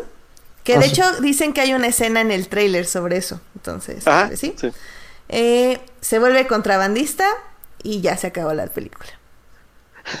Así bien. es. Creo que, Muy es, bien, creo que podemos... es un buen resumen. Sí, de hecho. Ahora sí que podemos Ah, pero te faltó saber, lo único que tal vez por lo que lo vería es de qué va a ir el personaje de Emilia Clark. Tal vez es lo único por lo que la vería. A mí me da la impresión de que van a hacerla como la, la chica piloto así de, de- de- el desper- no del despertar de la fuerza, no del videojuego este del aprendiz de Darth Vader. Mm, Ah. Era así como un personaje muy, muy. ¿Ahsoka? No, no, no, no, no. eh, No. Hay, el aprendiz de Darth Vader tiene una piloto que se llama Juno Eclipse. Y pues, es su piloto. Y ya, y de repente ya se enamora de ella, pero pues ya X es como muy, muy X. No me pueden desperdiciar hacia Emilia Clark en una película. Te lo digo porque se parece a la cara del personaje en el videojuego. Ay, mira, voy a averiguar eso, eso se oye interesante. Bueno, ahí nos cuentas qué es o de qué la va a rolar. Bueno, porque la otra noticia de Star Wars rápidamente es que eh, ya eligieron a los siguientes directores para crear otra nueva trilogía de Star Wars, o sea, sería la segunda trilogía después de la de Ryan Johnson, que va a ser. Eh, y estos van a ser ni nada más ni nada menos que los showrunners de Game of Thrones, Benioff y Weiss. Eh, ellos se les va a encargar una nueva trilogía que va a estar fuera de, de la línea narrativa de los Skywalkers. Dios, y- que sea. Tal vez va a estar paralela a la de Ryan Johnson, pero no, tal vez no va a ser exactamente eso. Y probablemente tampoco van a ser precuelas ni nada. O sea, son- es, una sea nueva, de la- es una nueva línea, pues. Que sea de la, Star Wars. de los de la Old Republic, por favor. Ese Sí, era el pues, debate es que, que- teníamos en Twitter. Sí, debería ser. La verdad es que... Yo sigo defendiendo que, o sea, que no hay, que para mí, para adelante ya no hay más que contar. O sea, que nos cuentan de atrás. Sí, yo hay muchas cosas que se pueden explorar, muchas cosas sin que tengan que ver con la narrativa principal que ya todo el mundo se conoce. ¿no? Es, estoy extrañamente de acuerdo porque digo extrañamente no porque no pueda estar de acuerdo contigo, sino porque yo sí quiero ver más, o sea, en los Skywalkers, entonces tranquilamente te veo otro Rogue One, eh, pero colocado entre las guerras clónicas o algo, o sea, Eh, lo- sí. eso lo veo tranquilamente, o sea, me gusta mucho la verdad. Es que hay mucho que explorar ahí. Mucho, mucho, mucho, mucho material escrito y no escrito. Y, y- o a lo mejor que simplemente está como hinted, ¿no? Exactamente. Pues, Sí, pues Pues ya. te- el chiste, el chiste de esta noticia, y que, que digo, no me encanta que sean ellos porque no creo que sean unos buenos showrunners. Pero bueno, a ver, voy a, voy a hacer aquí un, un paréntesis rapidísimo de, de ellos dos. Porque según yo, ellos tienen una película que es de mis películas como de culto, porque creo que nadie la conoce y, y no, no, no voy a decir que es la mejor película ever en la vida, pero es una película que me que puedo dar como referencia ¿por qué? porque es una narrativa cinematográfica. ok, ok. O sea, es, es una película que, que creo que yo cuando vi que ellos eran los showrunners y eran los, ahora sí que los escritores de esta película que a mí me gustaba tanto, entonces podría, podría dar como un pie a, a una- un debate interesante. sobre lo que pueden hacer en el cine. Según yo, la historia de la película que me gusta es de David Benioff, que es uno de los dos que decías tú, Edith. Ok. Que es una película dirigida por Mark Foster, que se llama en inglés Stay y en México se llamó El Umbral. No sé si la ubiquen o la hayan visto alguna vez en la vida. En la vida, No. en la vida la había visto ni el póster ni nada, pero es con Ryan Gosling y Naomi Watts y Iwan McGregor, entonces Dios, voy a sí, verla. gente. Tienen que ver la película porque es una, una película muy, muy, muy interesante. Y saben qué es lo peor que la película estuvo en cines y todo el pedo, ¿eh? O sea, sí ¿En fue una serio? película. Sí, yo la vi en cine. Fue distribuida por Fox. Es una película con 13 un muy buen elenco y es un concepto que creo que fue una película muy mal vendida, pero que no había forma de venderla por lo que trata. Pero me refiero también como en, en el tipo de temáticas o el tipo de, de estilo narrativo que pueden, pueden tener, sobre todo este, este cuate que les digo. Entonces, este sería interesante verlo, sobre todo me llama la atención por el aspecto que se lo, haya- se lo hayan dado a ellos y qué tipo de historias pueden explorar, porque por ejemplo Stay es una película bien, este, ¿cómo decirlo? Como muy meta, como muy, como no es nada literal, o sea, todo, todo, todo, todo tiene que ver en los detalles y en los personajes, más no es literal, o sea, todo, toda la comprensión de la película se, se revela hasta el final, pero cada elemento forma parte de la historia, ¿no? Entonces es como una película que les puedo dejar como de recomendación para, para que se alejen un poco de la serie o la parte de lo que he hecho de series, por lo menos uno de ellos, y puedan ver lo que he hecho en cine, ¿no? Ay, me parece muy interesante. Yo creo que sí lo voy a checar, la verdad. No, yo también. Sí, creo que debe estar en internet. Yo la verdad es que creo que yo soy el único que, que, que guarda un DVD de esa película cuando salió en México.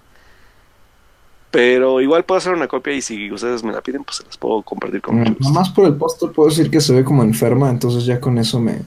me Sí, agrada. sí, de hecho, de hecho. Sí, de hecho. Eh, Y también por el póster puedo entender por qué Alberto dice que aquí pasó como desapercibida. Le han de haber puesto algo así como de mente escabrosa o algo así. Le, le pusieron el Ay. umbral, exactamente. El umbral se llamó aquí en México. Ah, que sí, chafa que sí, tiene- que, sí, Sí. tiene- que sí tiene que ver, porque es un, es un, es un tema muy, muy, es- muy, muy raro que toca la película. Pero sí, no, no fue un título acertado. Tiene que ver más con el título en inglés. Ok. Muy bien, pues hay que checarlo porque estas personas se acaban de casar con un proyecto que les va a durar como 10 o 15 10, años, así. 15 años, exacto. Pues así es esto. Ah, Vendes tu está alma en a Disney Netflix. y pues ya valió. ¿Está en Netflix? Excelente. No manches. Bye. Este No manches. está en Netflix. Sí. Bueno, pues Dios, aquí acabamos el programa, con permiso. Ah, no sé.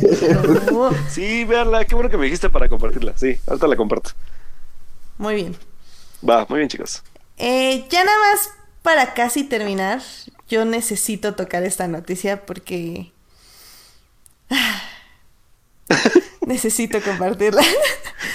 Eh, en la semana, este, el director de este Fantastic Beasts and Where to Find Them, que es este, Oh. se acaba de- Ah, Ay, ¿cómo se llama? The Crimes. Bueno, The Crimes of Grindelwald.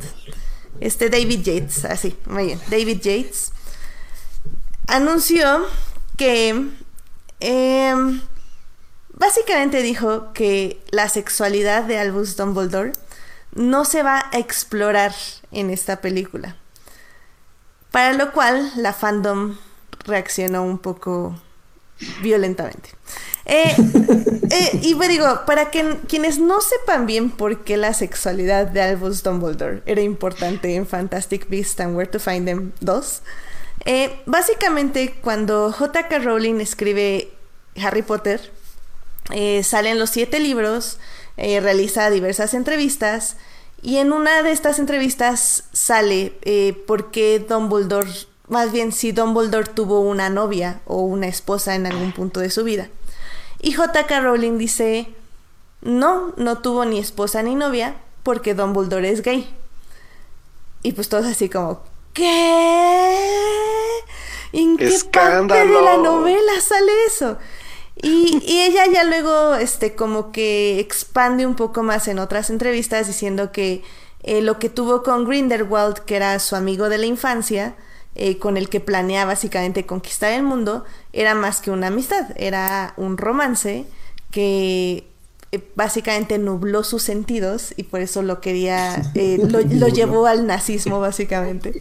Y luego ya con la muerte de su madre y al tratar de cuidar a su hermana, es, cuando, bueno, más bien, y la, y la muerte de su hermana, si no mal recuerdo, eh, Dumbledore es cuando despierta y se aleja de Grindelwald y luego ya va y lo derrota cuando este se trata de apoderar del mundo, que es básicamente lo que veríamos en Fantastic Beast, cuando Grindelwald está como en lo máximo de su poder y Dumbledore va y lo detiene. Ahora, pues todos dijimos, bueno, pues Obviamente eso ya nunca se va a explorar, tal vez en Pottermore una entrada ahí en, en, la página, pero pues nada más, ¿no? Y cuando sale Fantastic Beast y dicen, bueno, Fantastic Beast, Beast 2 y dicen, bueno, este, va a salir Grindelwald y pues obviamente va a salir Voldemort, digo Voldemort, pshum, pshum, este Dumbledore. y todos como, no manches, o sea, se van a encontrar y digo, no se van a creer porque pues obvio ya se odian en ese punto de la historia, pero pues chance vamos a ver algo de, de, de atrás, un flashback, no sé, algo así que nos diga la este, esta relación que ambos tenían y por fin vamos a tener la representación que tanto queríamos en Harry Potter. Y Sankans, o sea, nos sale David Yates con esta declaración. Y pues sí, o sea, sinceramente, pues se enoja porque, digo, Alberto aquí me va a ayudar con, con el término porque se me va la palabra, pero eh, lo usaron en Crónicas del Universo y eh, un podcast que escucho que es Crónicas del Multiverso. Eh, y, y, la verdad es que es cierto, es, es igual que el gato de... Schrödinger. Pero en este caso serían como los gays de... Schrödinger. Gracias, no lo puedo pronunciar. Este, ¿qué es, qué es este tipo de, de personajes gays que son pero no son? Porque sí son, pero no se muestra porque, pero sí son, ¿eh? O sea, están representados, nada más que no lo vamos a mostrar ahorita así como, pero, pero ¿por qué? O sea, ¿por qué? Y lo peor es que todo es que JK lo, lo defendió a, a, David Yates. Y digo, Ay, esto se Eso junta. Esto se junta con la polémica de que Johnny Depp fue casteado por, por este. por bueno, y defendido también por JK, lo cual también crea otra controversia. Y pues sí, o sea, sinceramente esta película cada vez se ve peor. Y ya entendí por qué Johnny Depp no iba a tener. O sea, cuando ves a Johnny Depp y ves a Yulo, dices, no, pues sí, Yulo, Dios, ¿no? Pero Johnny Depp es como, eh. pues obviamente, pues apuntaban a que nunca iban a tener esta química este romántica que todos queríamos, pero pues estábamos demasiado ciegos en nuestra esperanza y pues nos rompieron el corazón y pues ya, ya, renuncio. ¿Se acuerdan que solamente van a compartir como tres minutos en pantalla esos dos? Renuncio, he dicho. De veras, o sea, ¿por qué? y, a, y, al final. Pues está bien, no le conviene a Johnny Depp, la verdad, ser opacado por Jude Law, la neta. No, y lo sé, pero es que, o sea, ¿para qué haces ese tipo de declaraciones? O sea, no. No, no entiendo. O sea, no entiendo qué ganas diciendo eso. Mejor que vayan los fans, se decepcionen de que salió tres minutos y te digan, ah, bueno, pues obviamente no pudieron explorar esta parte de la sexualidad de Dumbledore porque salió tres minutos. Ahora le chido, pues ya, tal vez en la tercera película lo exploren y ya te ganas gente para la tercera película, pero, o sea, ¿por qué lo dices así? ¿Por qué? O sea, no, no entiendo, no entiendo qué ganan. Mira, yo creo, yo creo, a mí, híjole, no sé, o sea, a mí... Yo la verdad es que para ser Potterhead me he despegado, desde que vi esa película me despegué casi por 100% del fandom, y lo cual me entristece, es como de yo y mis libros, ¿no? sí, claro. O sea, yo y mis libros y ya. Este, eh, y, y, fíjate que sí, o sea, sí entiendo el, el, el escándalo, ¿no? O sea, el por qué... De, eh, o sea, vas a meter a dos personajes que ya sabemos que tienen este tipo de relación, pero no lo vas a explorar.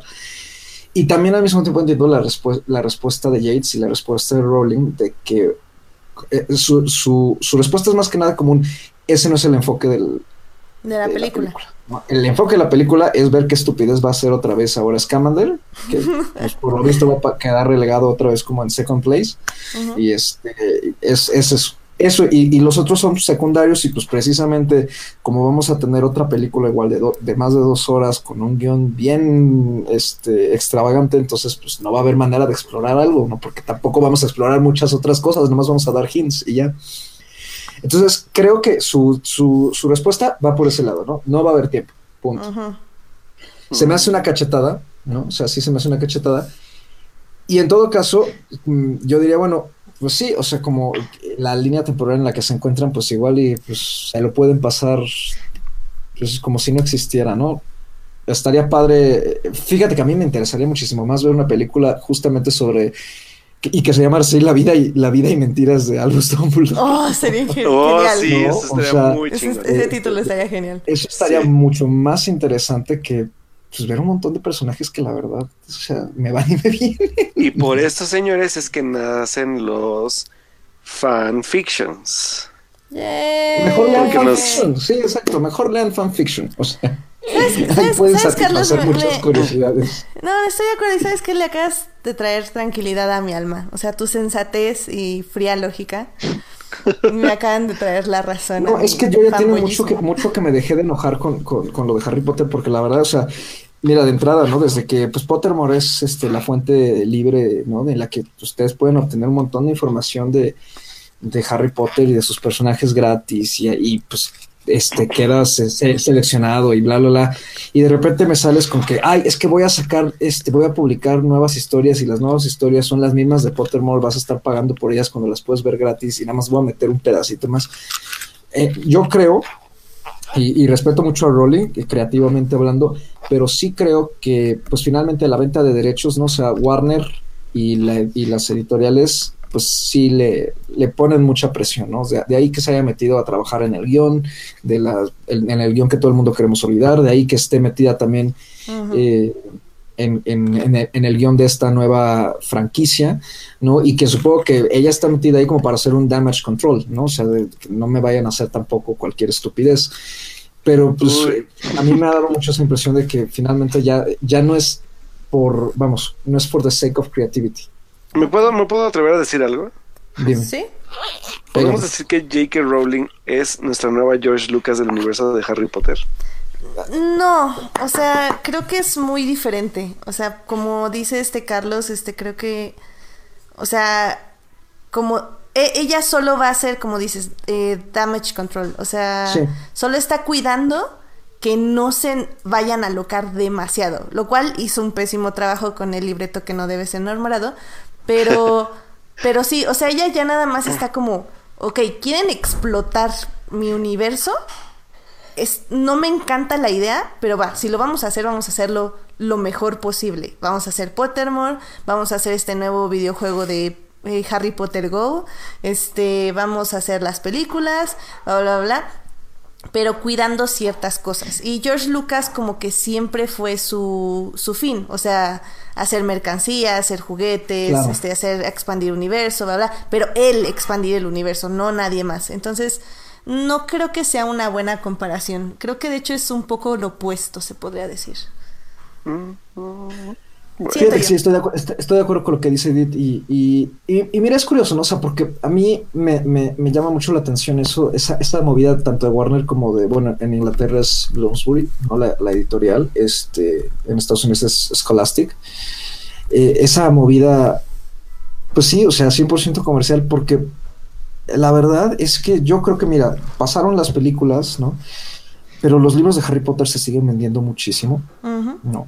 Y los libros finalmente son lo que ha creado, que, lo que ha incitado a la gente a ir al parque en Orlando, a ir a los estudios en Londres, a ir a la plataforma 9 y 3 cuartos en King's Cross a comprar mercancía, a Mm. querer disfrazarse, a hacer este, reuniones anuales, varias, ¿no? Disfrazados, lecturas conjuntas, hacer todo eso. Entonces, la las películas vinieron como algo más para complementar y para, digamos, como eh, darle un poquito más de realidad a, ese universo, ¿no? Volverlo más real, más tangible. Pero sí, sí, es- está muy claro, muy, muy marcada esa diferencia, ese antes y después, ¿no? De cuando es como por la explosión de creatividad y la magia del mundo y cuando ya es nada más como, pues sí, vamos a explotar la magia del mundo, pero para conseguir más lana, ¿no? Porque la verdad es que, así como yo creo yo que, que están las cosas, Rowling no necesita, o sea, ella podría no volver a publicar absolutamente nada y su ingreso jamás se le va a ir. Jamás. Entonces, ¿por qué lo hace? Está ¿Por demasiado hace? implantado en la sociedad actual eh, eh, este, eso, o sea, aquí, no, aquí no es tanto el caso, pero por ejemplo en, Inglaterra Harry Potter es prácticamente un libro de texto. Y es un libro que se usa en muchos, el, eh, que se usa en muchos lados para las clases de inglés y es por el vocabulario y por otras cosas, ¿no? Entonces, este, creo que, o sea, ya de entrada eso tiene comprados muchísimos libros y, y sigue habiendo ediciones y la gente compra las ediciones ilustradas ya salió una nueva, una nueva generación de ediciones con los colores de las casas, ¿no? O sea, eso creo que con eso bastaba.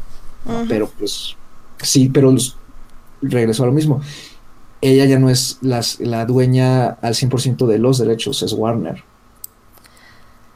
Sí, es, es una historia triste y lo peor es que ahí estamos. Digo, creo que tú ya te, te zafaste, pero la verdad es que yo no, yo sigo ahí sufriendo. Ah, me, dolió, me dolió hacerlo. Sí, no, me imagino. O sea, a mí me, me duele mi negación, pero sigo ahí.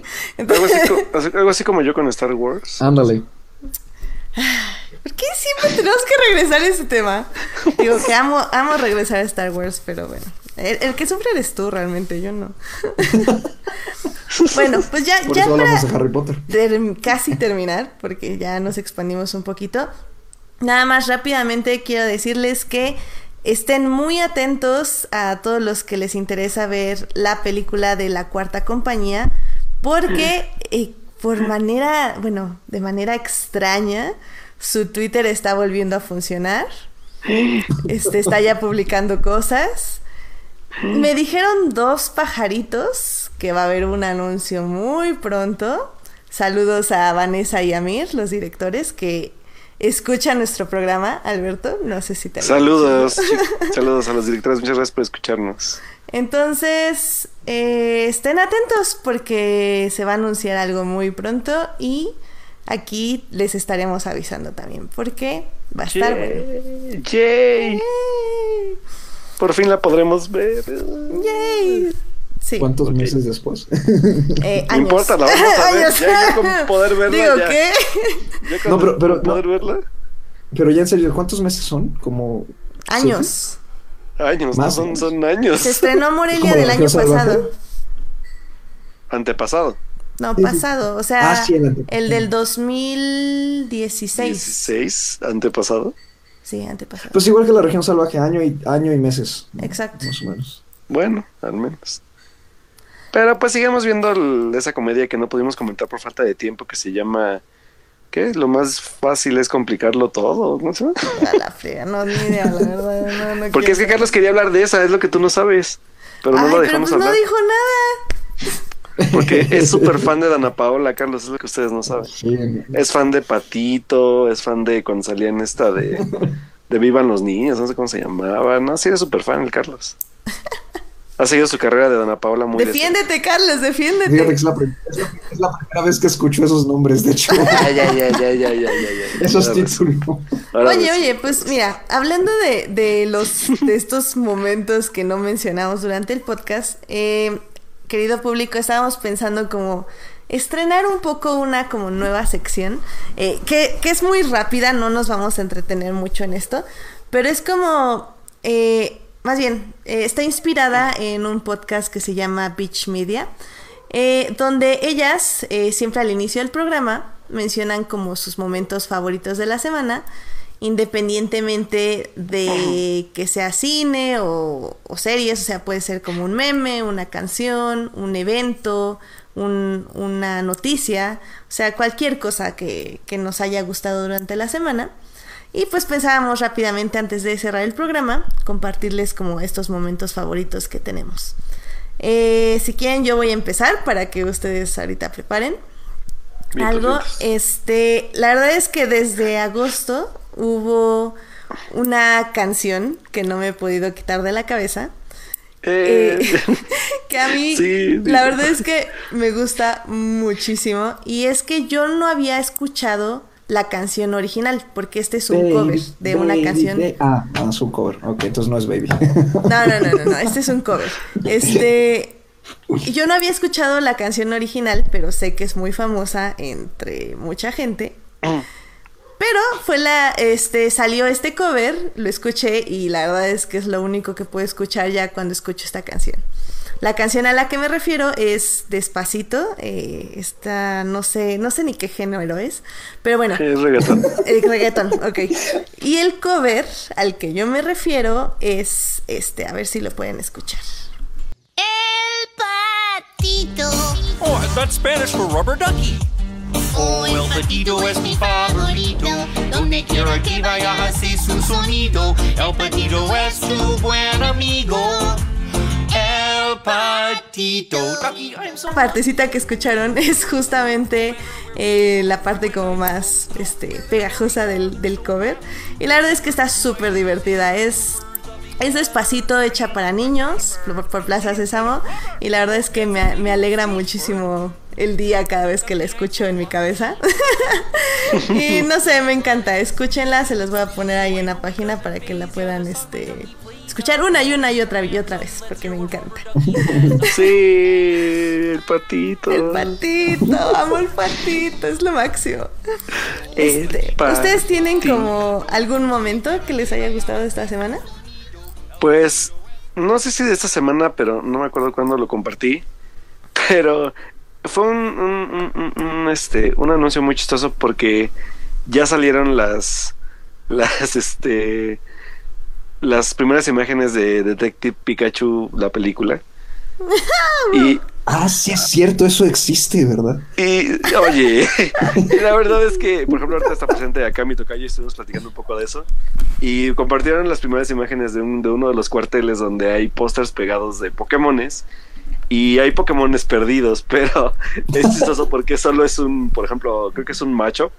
Y así de perdido, ¿no? Así de sí, claro. ¿Has visto este matchup que nunca ha existido en, en el mundo Pokémon más que uno solo y que es azul y que tiene los puños fuertes? O sea, es algo muy cagado. O sea, la verdad es que la verdad es que yo, yo espero mucho esa película, nada más por ver qué van a hacer con el mundo de Pokémon y este, este, este universo de Detective Pikachu.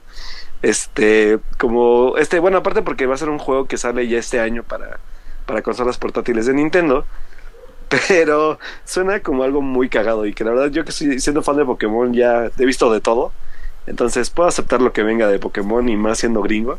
Entonces pues me llama la atención ver, ver qué pasa con eso y ahí, les, le- les compartimos ya en el en la página ya al final este bueno cuando salga el miércoles el podcast bueno el jueves creo Sí, cuando jueves, no manches. sí perdón jueves. sí jueves perdón este sí todavía que es mi culpa Eh, digo este pues ya les compartimos las imágenes de, de- de Detective Pikachu que, que va a estar protagonizada por Ryan Reynolds y que por cierto también le salió un póster de Deadpool. Deadpool. donde emula el, una de las escenas icónicas de Flashdance así que si no lo han checado también ahí se los dejamos Yay. ¿Y tú, Carlos, tienes un momento para empezar esta semana? Ah, sí, y fíjate que tiene que ver con este Alberto y yo estuvimos charlando, creo que fue el viernes, ¿no, Alberto? Este un muy buen rato de Disney, oh sí oh, sí. de, de la música de Disney, ¿no? En general. Y yo tengo una debilidad por estar escuchando la música de Disney eh, cuando me entra, este, y no solo a Disney en general, cuando me entero de que hay varias versiones de la misma canción en varios idiomas. ¿no? Y pues con Disney obviamente se, no, se da, ¿no? Ujú. que cada película y cada idioma, cada, cada idioma fue, cada película fue traducida o- o en cada idioma casi. Entonces, eh, después de esa charla tan entretenida que tuvimos compartiéndonos links de, de versiones oscuras y eso, me, me fui, ¿no? Así como de link tras link tras link, este, y terminé escuchando eh, el soundtrack eh, grabado por el cast del musical del Jorobado de Notre Dame Uy, No. qué bueno. eh, de, de hace unos dos años. sí Y se, se me quedó pegada todo, todo el fin de semana la dupla de Heaven's Light y Hellfire. ¿no? Heaven's Light es la canción que canta Quasimodo cuando se, se da cuenta que está enamorado de Esmeralda y Hellfire es la contraparte en la que Frollo expresa su lujuria por Esmeralda. Y este y la verdad es que nunca pensé que lo diría, pero las grabaciones del cast del musical superan por mucho a las de el- soundtrack de Disney y me pegó mucho ambas versiones, ¿no? O sea, me, me- me- me dejaron en un estado muy fascinado, ¿no? Y las recomiendo muchísimo. La verdad es que el actor que interpretó a Quasimodo durante esa temporada canta estupendo, tiene una voz impresionante. También eh, le da cierto matiz, ¿no? De, de melancolía y ternura a Quasimodo y, si pueden encontrar, buscar un, a un video este, de, de él y, de- y del actor que hace de Frollo cantando esa- esas dos canciones, búsquenlo, no se van a arrepentir, vale muchísimo la pena y pueden escuchar el, el soundtrack en, en- iba a decir en Netflix, en, en Spotify. en Spotify. Y también creo que pueden ver la obra enterita en YouTube. Ah, pues les, Ah, les ponemos. no me lo dijiste. Les ponemos el link en la página para que lo oigan. Sí, sí, sí, no, es- está bien bonito, de veras, búsquenlo. Nice. Yo nada más les iba a decir que igual ahí les voy a dejar un, un pantallazo de la plática esa que tuvimos porque acá mi amigo se confundió de nombres y se fue hasta Tolkien y el Señor de los Anillos. Ah, uno de los sí, sí. personajes. Solo porque cambiamos una L por una D, pero pues bueno. Sí, sí, es cierto. Porque Y una en lugar de... pregunta, Ajá. eh, eh, lo de, regresando rápido a lo del Pikachu, ¿sí es live action o es animación? Sí, va a ser, va a ser, va a ser live action con CGI. Ahí van a ver las imágenes. Digo, las imágenes no dicen mucho porque solo es como el, como el set del, del, del cuartel del, de- del Detective Pika- Pikachu. Pero las imágenes de los Pokémon pegados en Se Busca, pues son este, son CGIs, entonces va a estar interesante. Yo, yo sí la quiero ver, la verdad. Ay, qué padre. Me parece excelente todo lo que dijimos. Se oye muy bien. Y creo que puede ser una buena manera de empezar la semana con buena música, buenos hosts de películas y Oh, sí. Detective Pikachu en la mente. Es una buena Eh, sí. combinación ahí. Sí, porque nerds. Exacto. Bueno, pues yo creo que con esto cerramos el programa. Este, muchísimas gracias Carlos por acompañarnos el día de hoy para hablar de No, Call Me by Your Name y. Dark y tantas cosas. Ahora sí que sí, sí tuvimos mucho de qué hablar. Muchísimo. No, muchas gracias de veras por invitarme otra vez y este me encanta venir a charlar con ustedes, nos lo pasamos muy bien. Y pues ya saben, ¿no? Este eh, déjenos comentarios, este, contáctanos por nuestras redes sociales para cualquier cosa que quieran comentarnos sobre lo que dijimos hoy, ya sean quejas, dudas, confesiones, traumas. Mm, DMs, DMs y nudes. Digo, ¿de qué? no, bueno. Digo, muchas, bueno. muchas gracias, muchas, muchas gracias. Este, a Carlos lo pueden encontrar en Charles-Rider. Ahí, ahí que te pueden llegar trolls y opiniones y todo, ¿verdad? Sí, sí, no, de todo. De Excelente. todo, sobre todo de, de Harry Potter, que además, ¿sabes qué me, qué me saca de onda? Que de repente me llegan comentarios de cosas que tuiteé hace como meses Ajá. y gente que me reclama y yo digo, ay, Dios mío, qué horror, ¿no? ¿Y de, de Harry Meses. Potter específicamente? No, no, no, no, eh, eh, me, pasó, me pasó ayer de, de, ajá, en general de, de música, de algo que comenté sobre un álbum, lo comenté en agosto, en agosto, ok. pero bueno, pues cada quien. Está bien. Pues sí. Cada quien hace lo que quiera con su tiempo libre. Sí. Espero que sea libre porque qué horror. Alberto, ¿dónde te podemos encontrar? Pues bueno, muchachos, recuerden que me pueden encontrar en arroba Alberto Molina. Y pues obviamente ahora sí estoy dándole duro a la columna. El- la semana pasada publiqué dos textos, aparte del de Call Me By Your Name, donde pueden reafirmar algunos de mis, de mis, de mis anotaciones sobre la película. Ah, ahí también dejé un texto sobre la región salvaje, de la cual ya no pudimos hablar hoy por tiempo, pero Ah, es una igual una, una buena recomendación de, de cine mexicano para que vayan a ver. Pues ahorita que ya pudo salir por fin en cartelera nacional.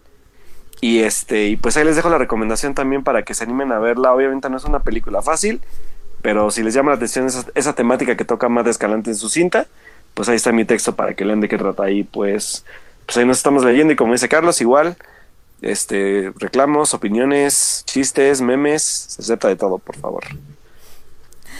A mí me, me pueden encontrar en HT Idea. Eh, Alberto está publicando por mí porque realmente yo no estoy escribiendo nada. Eh, estoy poniendo mis pequeñas reseñas de los capítulos que voy viendo y pues nada más, pero ahí vamos por el momento. Es lo único que estamos haciendo. Espero eh, poder hacer un resumen de Legends of Tomorrow porque Supergirl ya va a entrar en, en paro, se puede decir. Y desde el siguiente lunes vamos a tener puro Legends of Tomorrow hasta marzo. Entonces, no more Supergirl. Muy, estamos muy tristes por eso. Pero la verdad es que Legends viene prometiendo mucho. Va a traer a Constantine, eh, va a traer también a Wally. eh, ya como regular de la serie. Y eh, cuando regresemos todavía va a estar Captain Cold o Citizen Cold como lo conocemos porque viene de la Tierra X. Entonces, pues CW se ve bien. Voy a empezar a ver Black Lighting, que también ya me la recomendaron mucho. Y pues ahí estamos, cualquier cosa que gusten, este igual cualquier duda que tengan de Call Me by Your Name, o sea, digo, puedo intentar contestarla nada más lean las respuestas que doy, por favor, o sea, trolls nada más lean, o sea, les estoy contestando, no me reclamen in- inmediatamente, o sea, pero bueno, ese es otro asunto. Em, muchas gracias a quienes nos acompañaron en vivo, Alberto Morán, Astrid León y Javier Li- Rivera, que también es una escucha que nos oye diferido casi siempre, que bueno que nos pudo acompañar un rato en vivo. Eh, también muchas gracias a quienes nos oyen durante la semana en Hearties y en iTunes. Eh, también un saludo ahí a Marcela, que también nos escucha siempre diferido. Uh, saludos, Marcela.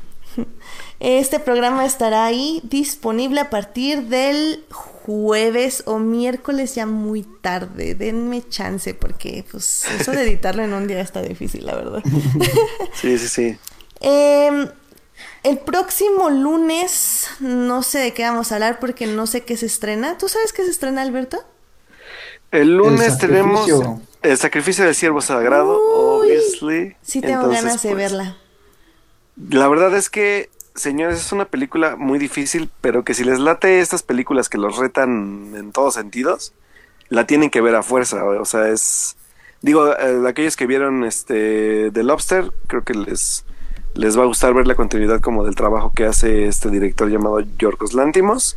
Spoiler, está más enferma.